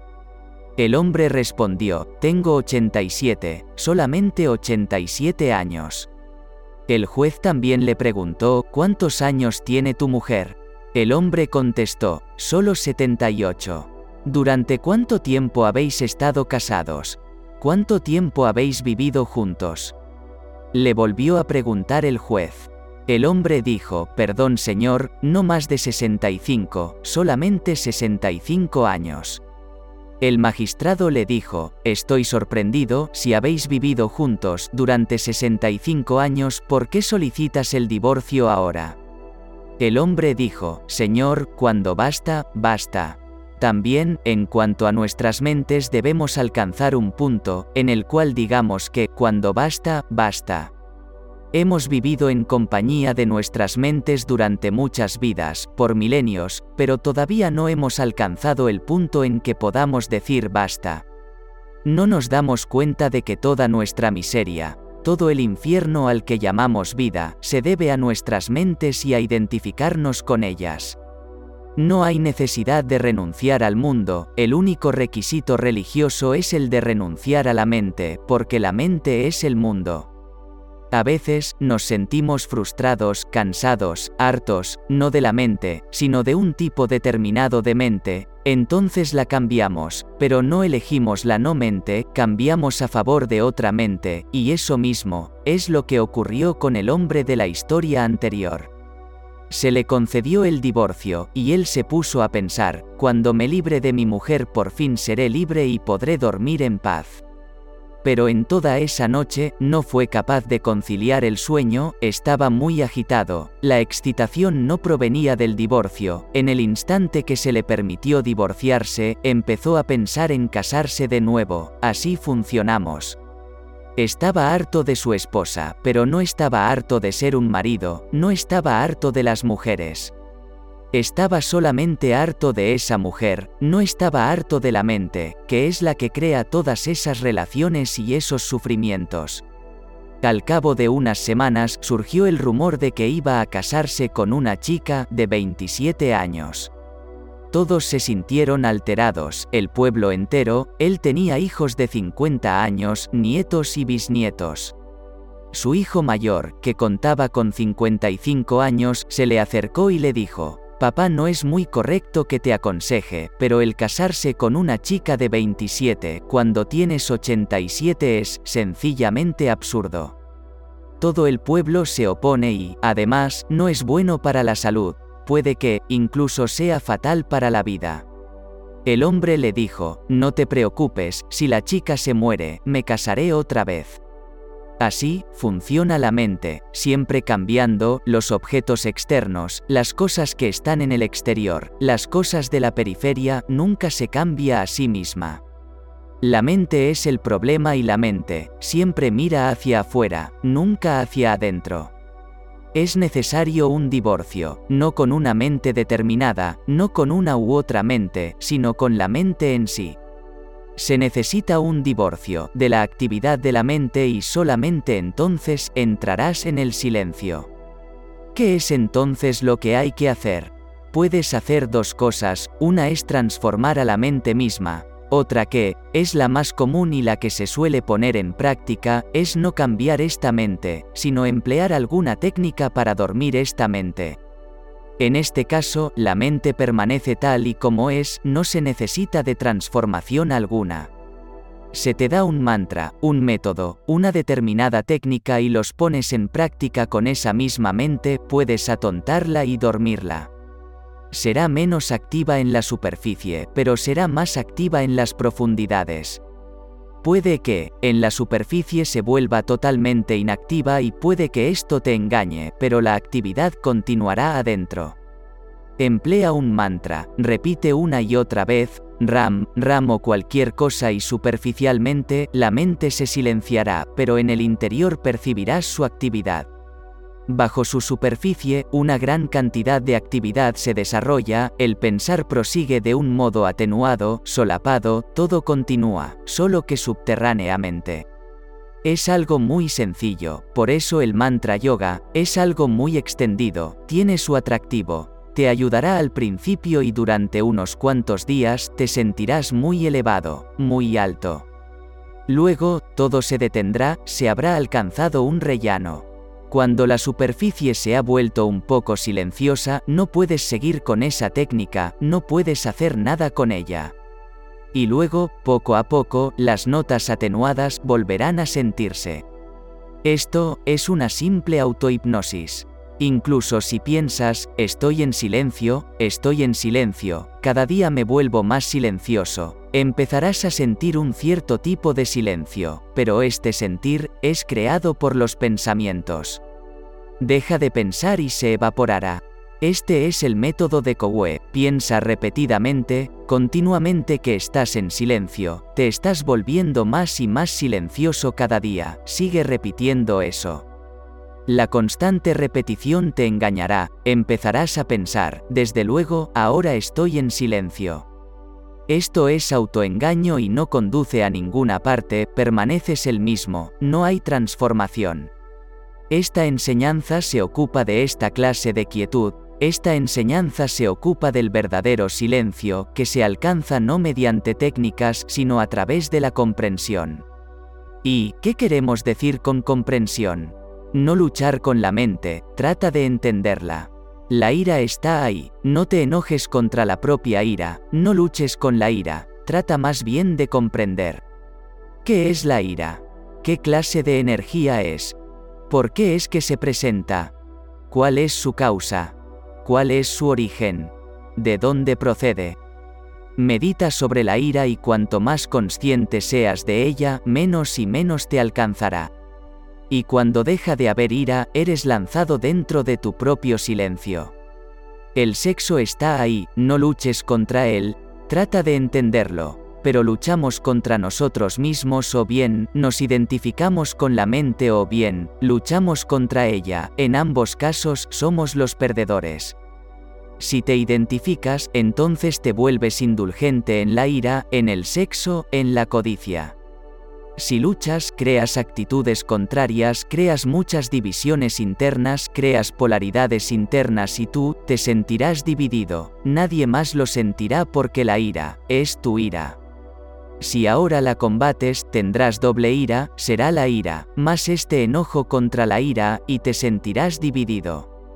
Puedes continuar luchando así, pero esta lucha es absurda, es como si trataras de hacer pelear tu mano derecha contra tu mano izquierda. Puedo seguir luchando, a veces mi mano derecha ganará, a veces mi mano izquierda ganará, pero no habrá victoria. Puede jugar este juego, pero no habrá ni derrota ni victoria. Existe una historia sobre un gran pensador que visitó la casa de una familia y por este motivo, la familia invitó a mucha gente para que lo conocieran. Discutieron muchos problemas filosóficos, la charla se prolongó hasta medianoche, fue una charla larga de 3, 4 o 5 horas. Se habló de todo, sin llegar a ninguna conclusión, como siempre ocurre en las discusiones filosóficas. Cuando los invitados habían partido, el anfitrión le dijo al pensador, fue una larga charla y todos hemos disfrutado, pero no llegamos a ninguna discusión, es algo frustrante. El pensador se rió y dijo, me gusta la filosofía por esto, porque luchas y luchas, aunque no hay victoria ni derrota. Este es un juego muy refinado, en el cual, nadie es derrotado y nadie gana nunca, no es un juego vulgar, en el que alguien gana y alguien pierde. Es un juego en el que puedes seguir jugando, nunca gana nadie y nunca pierde nadie, la belleza estriba en que todos creen que han ganado. Esta es su belleza, es así. Lo mismo sucede dentro, Empiezas a luchar contigo mismo porque combates de los dos frentes, no hay victoria posible, porque solamente estás tú. Tú juegas contigo mismo, te divides a ti mismo. Esta lucha, este combate interior, es la maldición de todas las personas religiosas, porque en el momento en que se dan cuenta del infierno que sus mentes han creado, empiezan a combatirlo. Pero con la lucha, nunca irás a ninguna parte, por muchas razones, cuando luchas con tu mente has de permanecer con ella y si luchas contra tu mente, eso demuestra ignorancia. La mente existe solamente porque tú le prestas una profunda cooperación, si retiras esa cooperación, la mente se disuelve, entonces no hay necesidad de luchar. La mente no es tu enemigo, solamente es la acumulación de tus propias experiencias, es tu mente, porque tú la has acumulado. Y tú, no puedes combatir tus propias experiencias, si lo haces, lo más probable es que tus experiencias venzan, tienen más peso específico que tú. Esto sucede cada día, si combates tu mente, tu mente vencerá al final, no definitivamente, pero vencerá y tendrás que claudicar.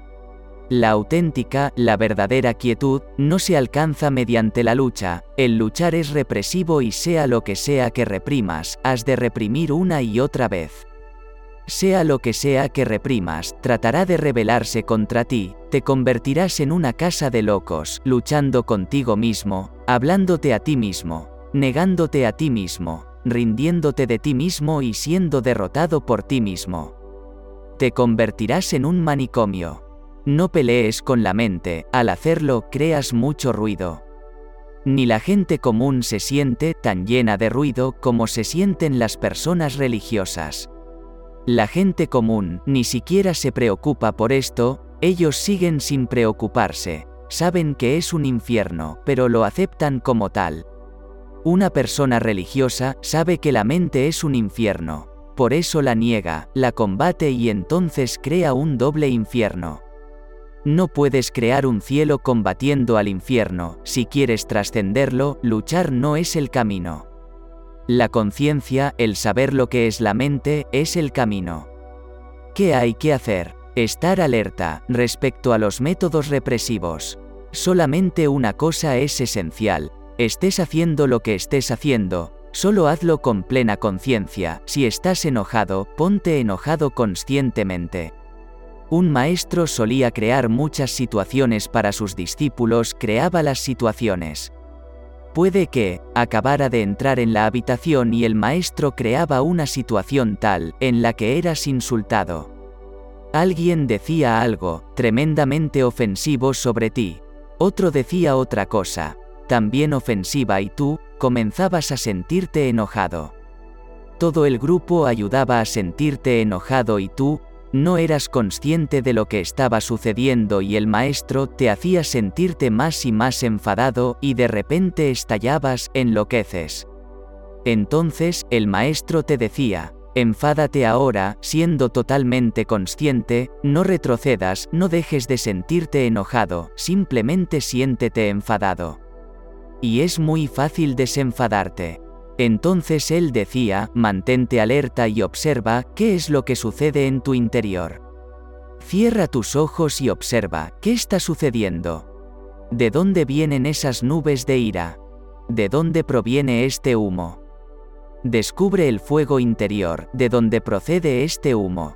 El maestro creaba situaciones constantemente, era de la opinión de que, si deseamos un mundo más silencioso debemos enseñar a nuestros niños cómo enfadarse, cómo sentirse celosos, cómo llenarse de odio, cómo ser violentos, debemos enseñárselo. Realmente, estamos haciendo lo contrario. Les decimos no te has de enfadar. Nadie les dice lo que es el enfado, Nadie les enseña que, si te has de sentir enojado, siéntete enojado con atención, siéntete enojado de la manera más eficiente y conviértete en un maestro de la ira. Nadie les enseña estas cosas, todo el mundo está en contra de la ira y todo el mundo dice, no has de enfadarte. El chico todavía no sabe lo que es la ira, pero le decimos, no te has de enfadar y seguimos diciéndole, no hagas esto, no hagas esto otro.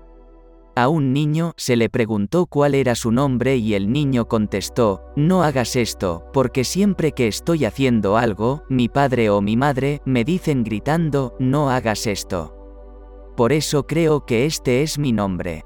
Siempre se dirigen a mí como no hagas esto. Esto crea una actitud de lucha, sin tener pleno conocimiento, Estás en contra de ciertas cosas y si eres ignorante, no puedes ganar, porque el saber es poder. No tan solo en el mundo, sino también en el interior, el saber es poder. En las nubes hay electricidad, siempre ha estado ahí, pero en el pasado lo ignorábamos, la electricidad en las nubes solamente nos daba miedo y nada más. No sabíamos nada de ella, ahora la conocemos. En la actualidad, la electricidad se ha convertido en nuestra esclava y, por lo tanto, el miedo ha desaparecido. En muchas culturas antiguas dicen que cuando Dios está enojado contigo, te envía rayos, te envía tormentas, relámpagos, cuando se enfada, te hace esto, esa es la ira de Dios, afirmaban. Ahora la hemos canalizado, ya no hay más ira divina, ya no se relaciona para nada con Dios, la estamos manejando. De esta forma, el conocimiento se transforma en poder. La ira interior es sencillamente como electricidad, como los rayos, tiempo atrás, los rayos en las nubes, eran la ira de Dios, luego hemos llegado a conocer lo que eran realmente. El saber se convierte en poder y ahora ya no hay más ira de Dios, en las nubes. Tu ira también es una clase de electricidad interior, en el momento en que la conocemos dejará de haber estado de ira en tu interior y entonces eres capaz de canalizar tu ira, se convierte en tu siervo. Una persona que no tiene verdadera ira es como impotente, la ira es energía, si no sabes esto, se convierte en algo suicida. Si sabes sobre ella, puedes transformar la energía, puedes usarla, entonces es simplemente tu esclava. Y lo mismo ocurre con todo, tus pensamientos son energía, pueden ser usados, si te vuelves silencioso, te vuelves el amo de tus pensamientos. Ahora tienes pensamientos, pero no hay un pensar, muchos pensamientos, pero sin pensar. Cuando desaparecen los pensamientos te conviertes en el amo del proceso de tu pensar, puedes pensar por primera vez. El pensar es energía, pero entonces tú eres el amo, con el descubrimiento del punto de quietud te conviertes en el amo, sin ese descubrimiento permaneces siendo un esclavo de tus instintos, de cualquier cosa. El saber será tu guía hacia lo interior. Conviértete entonces tú mismo en un laboratorio, tú eres un universo, descubre que son tus energías, no son tus enemigos. Pero, ¿cuáles son tus energías? Busca tu característica principal y recuerda esto, escoge tu rasgo principal, descubre si la ira o el sexo, o la codicia, o los celos son tu rasgo principal. ¿Y cuál es tu rasgo dominante? Descúbrelo porque si continúas sin saber cuál es tu rasgo principal, ir hacia tu interior será un proceso difícil, porque tu principal característica posee tu energía, constituye el centro. Todo lo demás es secundario, estás sometido a él. Si la ira es tu rasgo dominante, todo lo demás será un soporte de él, olvídate de todo lo demás. Si la codicia es tu rasgo principal, mantente consciente de la codicia y olvídate de todo lo demás. Cuando se disuelva la codicia, todo lo demás se disolverá. Y recuerda esto, no imites a nadie, porque la característica principal de otro puede ser muy distinta, por causa de esta tendencia imitativa creamos innecesarios problemas. Por ejemplo, Buda tenía algo que transformar, Magda tenía otra cosa distinta, Jesús otra distinta. Si sigues ciegamente a Jesús, empezarás a combatir el rasgo principal de Jesús, más que el tuyo propio y eso te confundirá. Si sigues ciegamente a Buda, te perderás otra vez, comprende a Buda, comprende a Jesús, pero descubre cuál es tu enfermedad propia y concentra toda tu atención en esa alteración particular. Si se resuelve la dificultad principal, todos los males menores se disolverán por ellos mismos. Seguimos luchando contra nuestros males menores, así desperdiciamos vidas enteras cambias un mal menor y otro mal menor es creado, porque la fuente de la energía, el origen central de tu energía, permanece intacto. De modo que, si trabajas sobre los rasgos menores, solamente los cambias. Nos sentimos asustados de descubrir cuál es nuestro principal mal. Mucha, mucha gente manifiesta sus problemas, aunque nunca es el verdadero problema, se engañan sobre sus problemas cuando se los observa y si realmente se vuelven francos, cuando se desnudan de sus máscaras surgen nuevos problemas. Un hombre ya mayor, de unos 58 o 59 años, siempre hablaba sobre meditación, sobre cómo practicarla y decía, he estado durante 25 años interesado continuamente en la meditación, es mi único interés. Pero eso no era así, la meditación no le interesaba en lo más mínimo. Poco a poco, se le fue haciendo evidente que no tenía interés en la meditación, estaba interesado en la reputación de ser un gran meditador. Su interés estaba en la reputación. El ego era el problema y siempre decía, el ego no es mi problema, soy un hombre humilde, mi problema es una superabundancia de pensamiento. ¿Cómo he de disolver esos pensamientos? Pensaba día tras día. Su rasgo principal era solamente una cosa, la idea del ego, era el problema y él, siempre estaba evitando su mal principal. Puedes ir podando las hojas del árbol y el árbol hará brotar nuevas hojas, cortas una y del árbol brotarán dos y el árbol será más verde debido a tu esfuerzo, más verde aún. No puedes cortar las hojas, solamente puedes cortar sus raíces, hojas y raíces son dos cosas diferentes. Cuando decimos rasgo principal, queremos decir raíz, cuando decimos males menores, nos referimos a hojas y el problema se complica más, porque toda hoja es visible y toda raíz, es subterránea, son la causa de todas las hojas.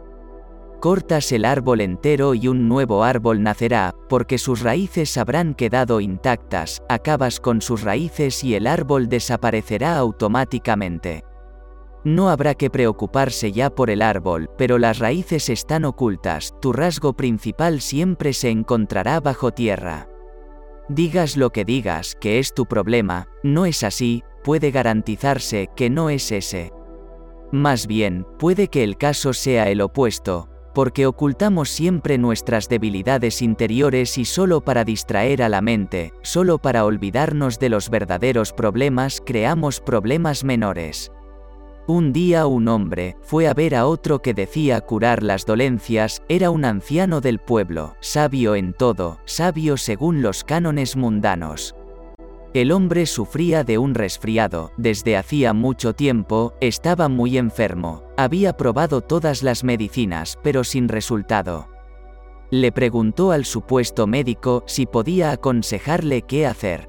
Este respondió, ve al lago, a medianoche. Esa era una noche helada y el lago estaba congelado. Báñate, le dijo, y luego debes correr alrededor del lago. Hacía mucho viento, y el hombre le dijo, ¿pero qué estás diciendo? Estoy resfriado, puedo ponerme más enfermo aún, puedo contraer una neumonía. El pseudo médico dijo, si contraes una neumonía tengo la medicina adecuada, pero para un resfriado común no hay medicina. Si contraes una neumonía, entonces podré ayudarte. En tu mundo interior, evitas los problemas que eres incapaz de solventar, tratas de olvidarte de los problemas que no puedes resolver y empiezas a focalizar tu mente en los problemas que, si puedes solventar, por este motivo tus rasgos principales permanecen ocultos. Por último, ni te das cuenta de ello, y continúas luchando con falsos problemas que no son los verdaderos problemas. Esos falsos problemas pueden absorber mucha energía de ti, y puedes disipar tus energías, acabar con ellas, y tú seguirás siendo el mismo, porque continúas luchando contra las hojas.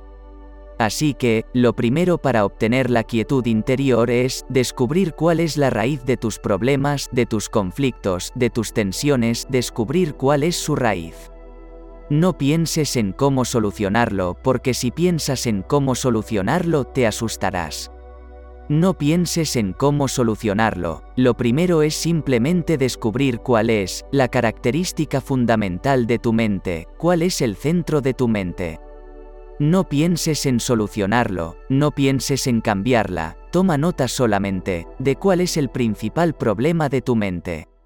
No huyas de tu característica principal, y no crees falsos problemas, no te servirán de ayuda, ni aun resolviéndolos te servirán de nada. Una vez sepas cuál es el rasgo principal de tu mente, mantente consciente de él, de cómo opera, de cómo crea entramados internos, de cómo funciona por dentro y cómo influencia toda tu vida. Sencillamente debes ser consciente, no pienses todavía en la forma en que puedes cambiarlo, porque cuando empiezas a pensar en cómo cambiarlo pierdes la oportunidad de mantenerte consciente. Surge la ira, surge la codicia, surge el sexo, no pienses en cómo cambiarlos, no pienses en trascenderlos. Están ahí, sé consciente, el trascender no es un resultado, es una consecuencia. La diferencia es sutil, el trascender no es un resultado, es una consecuencia. ¿Qué queremos decir con esto? No puedes pensar en cómo trascenderlo, no puedes pensar en cómo ir más allá de la mente, con pensar sobre ello nunca lo lograrás. Si te digo, sé consciente, no queremos decir que mediante el ser consciente podrás trascender la mente. He conocido a una persona, él está tratando de meditar en silencio, pero tiene tanta prisa que, esa misma prisa se convierte en el obstáculo. Siempre se pregunta, ¿cuántos días más tendré que esperar? He estado meditando durante tres meses y no ha sucedido nada todavía. Por eso se le dijo, a no ser que dejes de estar ansioso por cuándo va a suceder, no sucederá. El hombre dijo, puedo hacerlo, puedo dejar de anhelar el resultado, pero dime, si lo hago, ¿cuándo sucederá? Puedo dejarlo, puedo dejar de estarlo, no te molestaré otra vez, pero dime, si dejo de estarlo, ¿cuándo sucederá? De modo que, si afirmo que mediante el ser consciente lograrás trascenderlo, no creas que ser consciente es el método y que, al querer trascenderlo lo trascenderás. No pienses, desde luego, si ser consciente es el método, voy a practicarlo y así lograré trascender, así, nunca lo trascenderás. Si llegas a ser consciente, sucede el trascender, es una consecuencia, llega. Si se da el ser consciente, entonces llega el trascender, entonces irás más allá de tu mente, llegarás al centro interior de quietud pero no puedes desearlo, eso es lo que queremos decir cuando decimos que no es un resultado. Un resultado puede desearse, pero una consecuencia viene detrás, no puede ser deseada. Un resultado puede manipularse, planearse, pero una consecuencia no puede ser manipulada, no puede ser planeada. Si eres realmente consciente, trascenderás. El ser consciente no es un método para trascender, el ser consciente es trascender. El ser constantemente consciente trasciende tu codicia, tu ira, tu sexo, tu odio, tus celos, poco a poco los disuelve automáticamente. No hay esfuerzo al disolverlos, incluso intención de disolverlos, ni anhelo por disolverlos, están ahí, de ahí que, más que tener intención de disolverlos, el aceptarlos te servirá de más ayuda. Acepta tu ira, está ahí, acéptala y sé consciente de ella. Esos son los dos requisitos, aceptación y ser consciente. Y puedes ser consciente solamente si aceptas totalmente. Si no me aceptas, no puedes mirarme a la cara, si no me aceptas, tratarás de evitar mi ser sutilmente. Aunque yo esté presente en la sala, mirarás en otra dirección, pensarás en alguna otra cosa. Si rechazas la ira, no puedes permanecer consciente, no puedes encararla directamente y cuando uno se enfrenta a la ira cara a cara, se disuelve. Cuando se encara el sexo directamente, la energía es liberada en una nueva dimensión. Encara tu mente y acéptala. Las enseñanzas negativas, las enseñanzas condenatorias, las enseñanzas basadas en el esfuerzo, han creado esto, lo que llamamos nuestro mundo. La Tierra al completo es una casa de locos y todo el mundo está a punto de volverse loco. Los psicólogos afirman actualmente que existen dos clases de locura. Una la locura normal, la otra la locura anormal. La locura anormal quiere decir que ha sido un poco más allá, no hay realmente una diferencia de calidad, parece ser solamente que la diferencia es cuantitativa, degradación. Y cuando estás enfadado, en realidad estás temporalmente loco, has pasado de una locura normal a una locura anormal. Cuando uno está pleno de pasión, de loca pasión, no es un hombre corriente normal, es un hombre distinto. Y durante las 24 horas del día, en muchas ocasiones, rozan la locura anormal, por eso es que, cuando alguien comete un crimen, solemos pensar que ese hombre no era de la clase que suele hacer estas cosas. Lo conocíamos, pero lo conocíamos solamente en su locura normal. Alguien comete un crimen y no podemos creerlo, sentimos que no era esa clase de hombre, pero solamente sabemos de él en su locura normal.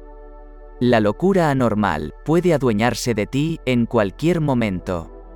El gran filósofo y psicólogo William James visitó un manicomio y durante los 37 años siguientes fue incapaz de dormir a gusto porque en el manicomio por primera vez se dio cuenta de que aquello que le había sucedido a los demás podría también sucederle a él en cualquier momento vio a un hombre que se estaba golpeando la cabeza, golpeaba su cabeza contra la pared, al regresar, no pudo dormir esa noche. Su esposa también se alarmó, él le dijo, estoy preocupado, muy preocupado, lo que le ha sucedido a este hombre puede también sucederme a mí. Su esposa se echó a reír y le dijo, ¿por qué te preocupas sin razón? No te vas a volver loco. William James le dijo, hace tan solo unos días, ese hombre no estaba loco y ahora lo está. Yo no estoy loco, pero mañana puedo enloquecer, ¿qué garantía tengo de que no suceda? Desde luego, no existe tal garantía, porque solamente es una cuestión de grados. No hay tal garantía. Puede que, estés al borde, entonces sucede algo y eres empujado hacia allá. Muere tu esposa o tu casa se quema y tú eres empujado, un paso al frente. Esta situación, enloquecedora situación de la humanidad, es un subproducto de la constante lucha del hombre con su propia mente. La cordura se basa siempre en la aceptación, este es el secreto. Si un loco puede aceptar su locura plenamente, un nuevo fenómeno sucede en su interior. Al aceptar, el conflicto se disuelve y la energía que estaba siendo disipada en la lucha deja de perderse ahora. Te haces más fuerte, con esa fortaleza y siendo consciente, vas más allá de tu mente.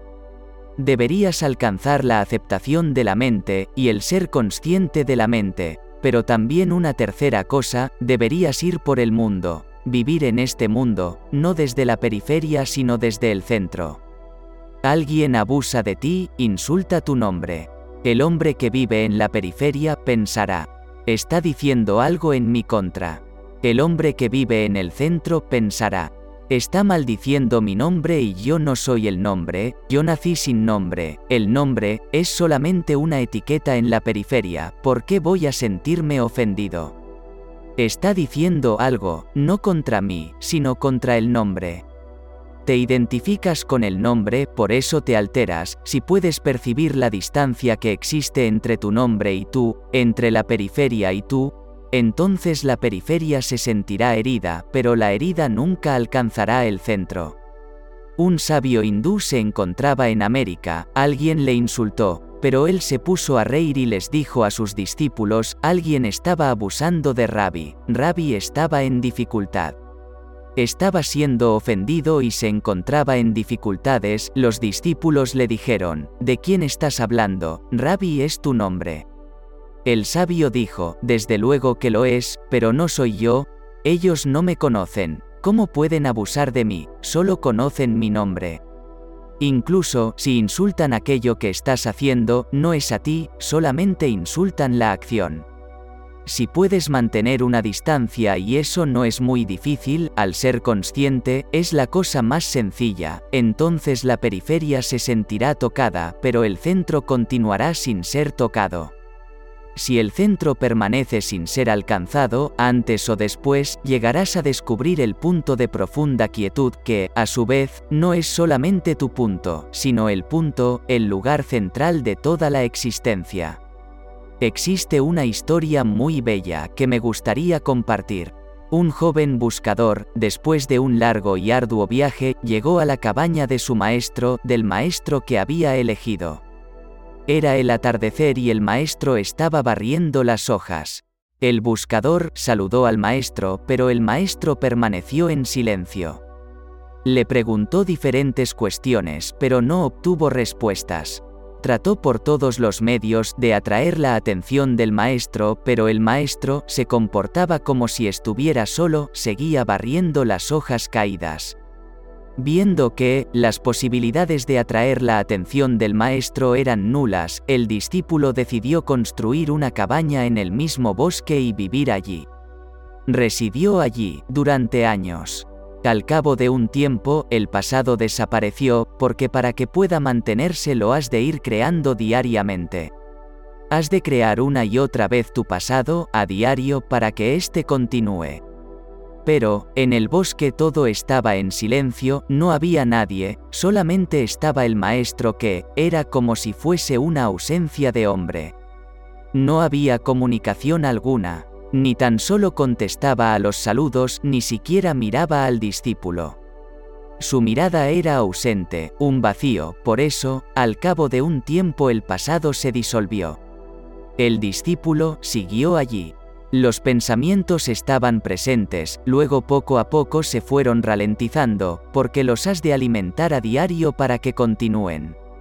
Si no los alimentas, no pueden subsistir eternamente. Sin nada que hacer, se solía relajar, sentándose en silencio, barriendo las hojas y sin aviso sucedió, se logró iluminar. Lo dejó todo y corriendo, fue a la choza del maestro y entró. El maestro estaba barriendo las hojas caídas. El discípulo le dijo, Gracias Señor. Desde luego que, el maestro no replicó. Pero este gracias es hermoso. Fue al maestro y le dijo, Gracias Señor. Solamente con esta carencia de contestaciones por parte del maestro, sin dar ninguna respuesta intelectual, sin tan siquiera mirarle, permaneciendo tan en silencio, solamente con esto pudo aprender algo del maestro. Incorporó su silencio, comenzó a vivir en el centro, sin preocuparse de la periferia. Alguien se siente codicioso, es un asunto periférico, déjale que se sienta así, alguien pregunta algo, es un tema periférico, déjale que pregunte.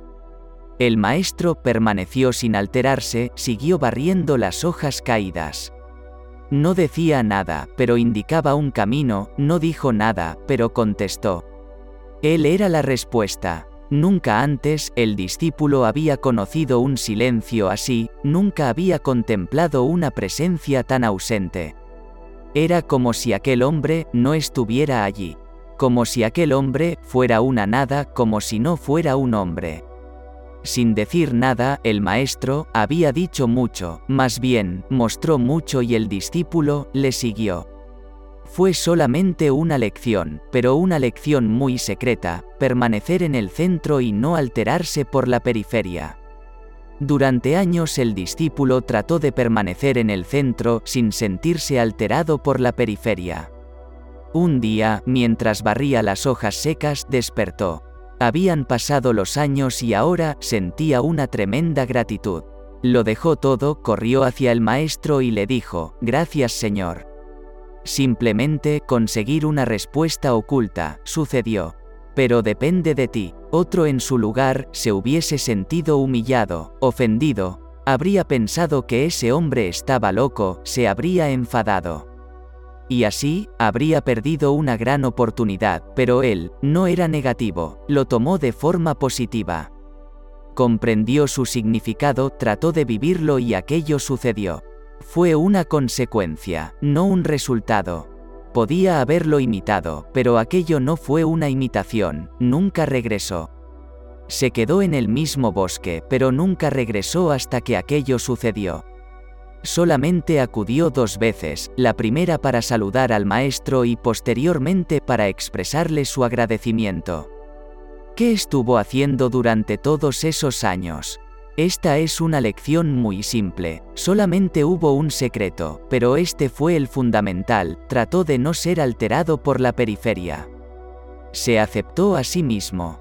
Al no estar preocupado por la periferia, al no sentirse preocupado por la periferia, se mantuvo consciente. Se mantuvo tan consciente que, realmente esos 20 años fueron como si no hubieran pasado. Y cuando aquello sucedió, cuando el acontecimiento se presentó, corrió como si nada hubiera sucedido en ese intervalo de 20 años. Veinte años antes, el maestro le había indicado un camino, pero fue como si esos 20 años no hubieran existido.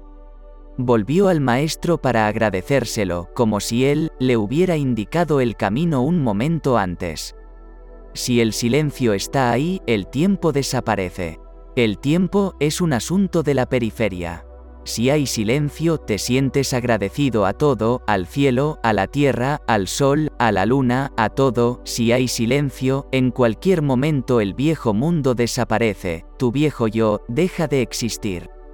El hombre viejo ha muerto y una nueva vida, una nueva energía nace.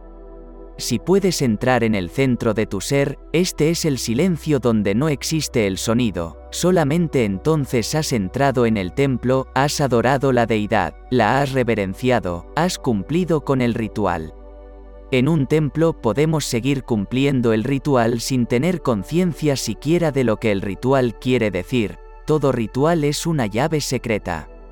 El ritual en sí, es infantil, si no sabes que una llave es una llave, puedes seguir jugando con ella. Pero también puedes acabar tirándola porque al final, puede que no le halles el sentido, al desconocer qué es lo que puede abrirse con ella y no haber oído sobre la cerradura. Esos son lenguajes secretos, los rituales son lenguajes secretos. A través de ellos, algo ha sido transmitido.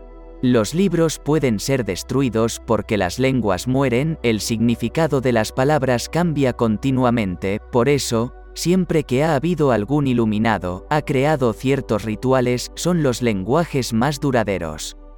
Cuando las escrituras desaparecen, cuando las religiones mueren, cuando los viejos lenguajes no pueden ser entendidos o pueden ser mal interpretados, los rituales continúan. A veces desaparece una religión entera, pero los rituales continúan, son trasplantados a las nuevas religiones. Entran en las nuevas religiones sin que nadie se dé cuenta de qué es lo que está sucediendo. Los rituales son un lenguaje perdurable y siempre que alguien profundiza en ellos, los secretos son descubiertos. Estas enseñanzas se ocupan básicamente del ritual de la adoración y en ellas toda acción es significativa. En sí parece infantil, es una tontería ir a un templo y dar vueltas en torno al altar o alrededor de la imagen de la deidad, parece una tontería, ¿qué es lo que consigues con ello? En sí, es infantil, porque nos hemos olvidado que la llave es la llave. Su significado estriba en conocer la cerradura, su significado estriba en abrir la cerradura. Esas siete vueltas en torno al altar se refieren a los siete cuerpos y el altar se refiere al centro más interno. Ve dando vueltas en torno a tu centro, sigue profundizando y llega un momento, en que todo se detiene, cuando no hay sonido, has entrado en el silencio. Este silencio es divino, este silencio es gozo, este silencio es el objetivo de todas las religiones y este silencio es el propósito de toda vida. Y, a menos que alcances ese silencio, logres lo que logres, no servirá de nada, no tiene sentido. Aunque obtengas el mundo, no sirve de nada. Pero si alcanzas este silencio interior, este centro, aunque pierdas el mundo entero, vale la pena alcanzarlo, puedes apostarlo todo en ello, aunque lo sacrifiques todo, aunque te lo juegues todo. Cuando alcanzas el silencio interior, hayas pagado lo que hayas pagado, no ha sido nada. Lo que recibes no tiene precio. Lo que has perdido solamente era basura. Pero la basura es para nosotros una riqueza, apreciamos mucho la basura. Y lo diremos otra vez. Si crees que puedes comprarlo con esta basura, nunca serás capaz de llegar al centro, el centro no puede ser un resultado.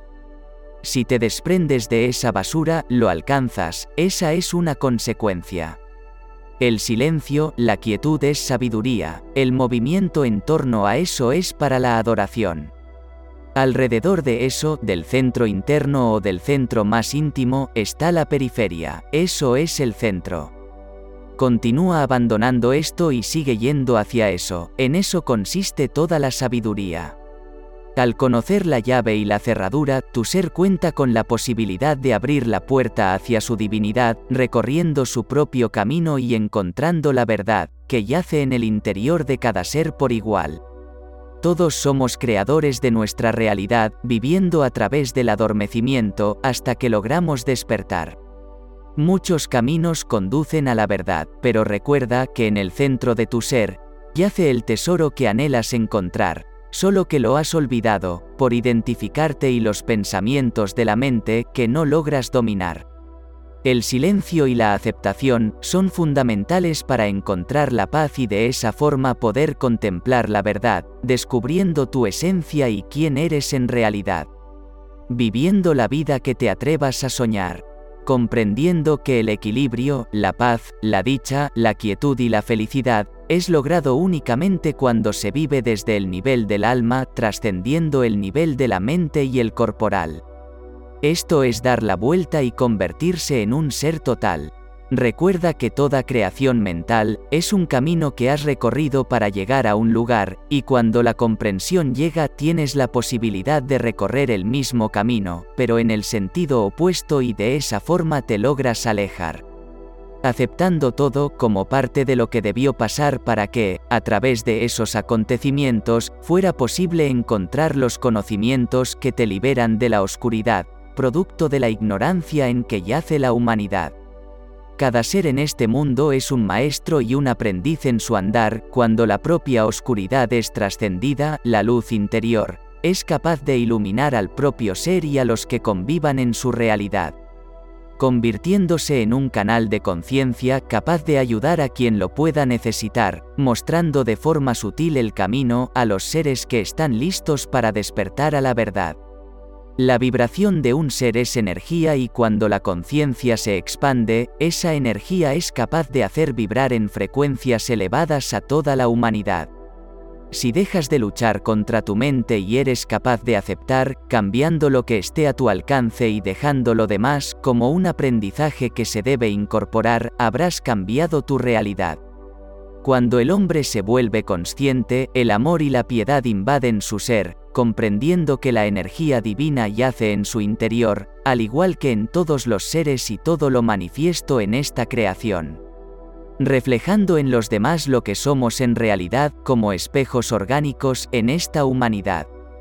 Cuando la conciencia de la humanidad despierte, desaparecerá la maldad, la codicia, la injusticia, el hambre y la enfermedad, dado que se podrá contemplar al uno en todo y al todo en uno. Vinimos a este mundo para convivir en armonía y libertad, aunque todavía no lo hemos podido lograr, dado que no conocíamos las herramientas que ahora podemos utilizar. Es momento de crear la nueva humanidad, regida por el amor y la piedad, conviviendo en paz y libertad el tiempo que dure este camino por el que transitamos en esta realidad. Esto es traer el cielo a la tierra y solo a través del amor lo podremos lograr. Fin. Tan importante como elevar la vibración es mantenernos en ese estado diariamente. Las células de nuestros cuerpos están en continua vibración, aunque la mayor parte del tiempo son invadidas por las frecuencias densas que yacen en los ambientes u otros seres. Por esa razón hemos creado el canal de YouTube llamado Relax Your Soul, te invitamos a visitarlo para que al menos unos minutos por día le regales a tu cuerpo y a tus ambientes vibraciones elevadas, con frecuencias cuidadosamente diseñadas para volver al estado de plenitud y paz en que todo ser merece vivir en esta humanidad. Si tu corazón lo siente, puedes compartir, regalar un like y suscribirte para ayudar a este humilde servidor a continuar con esta gran labor.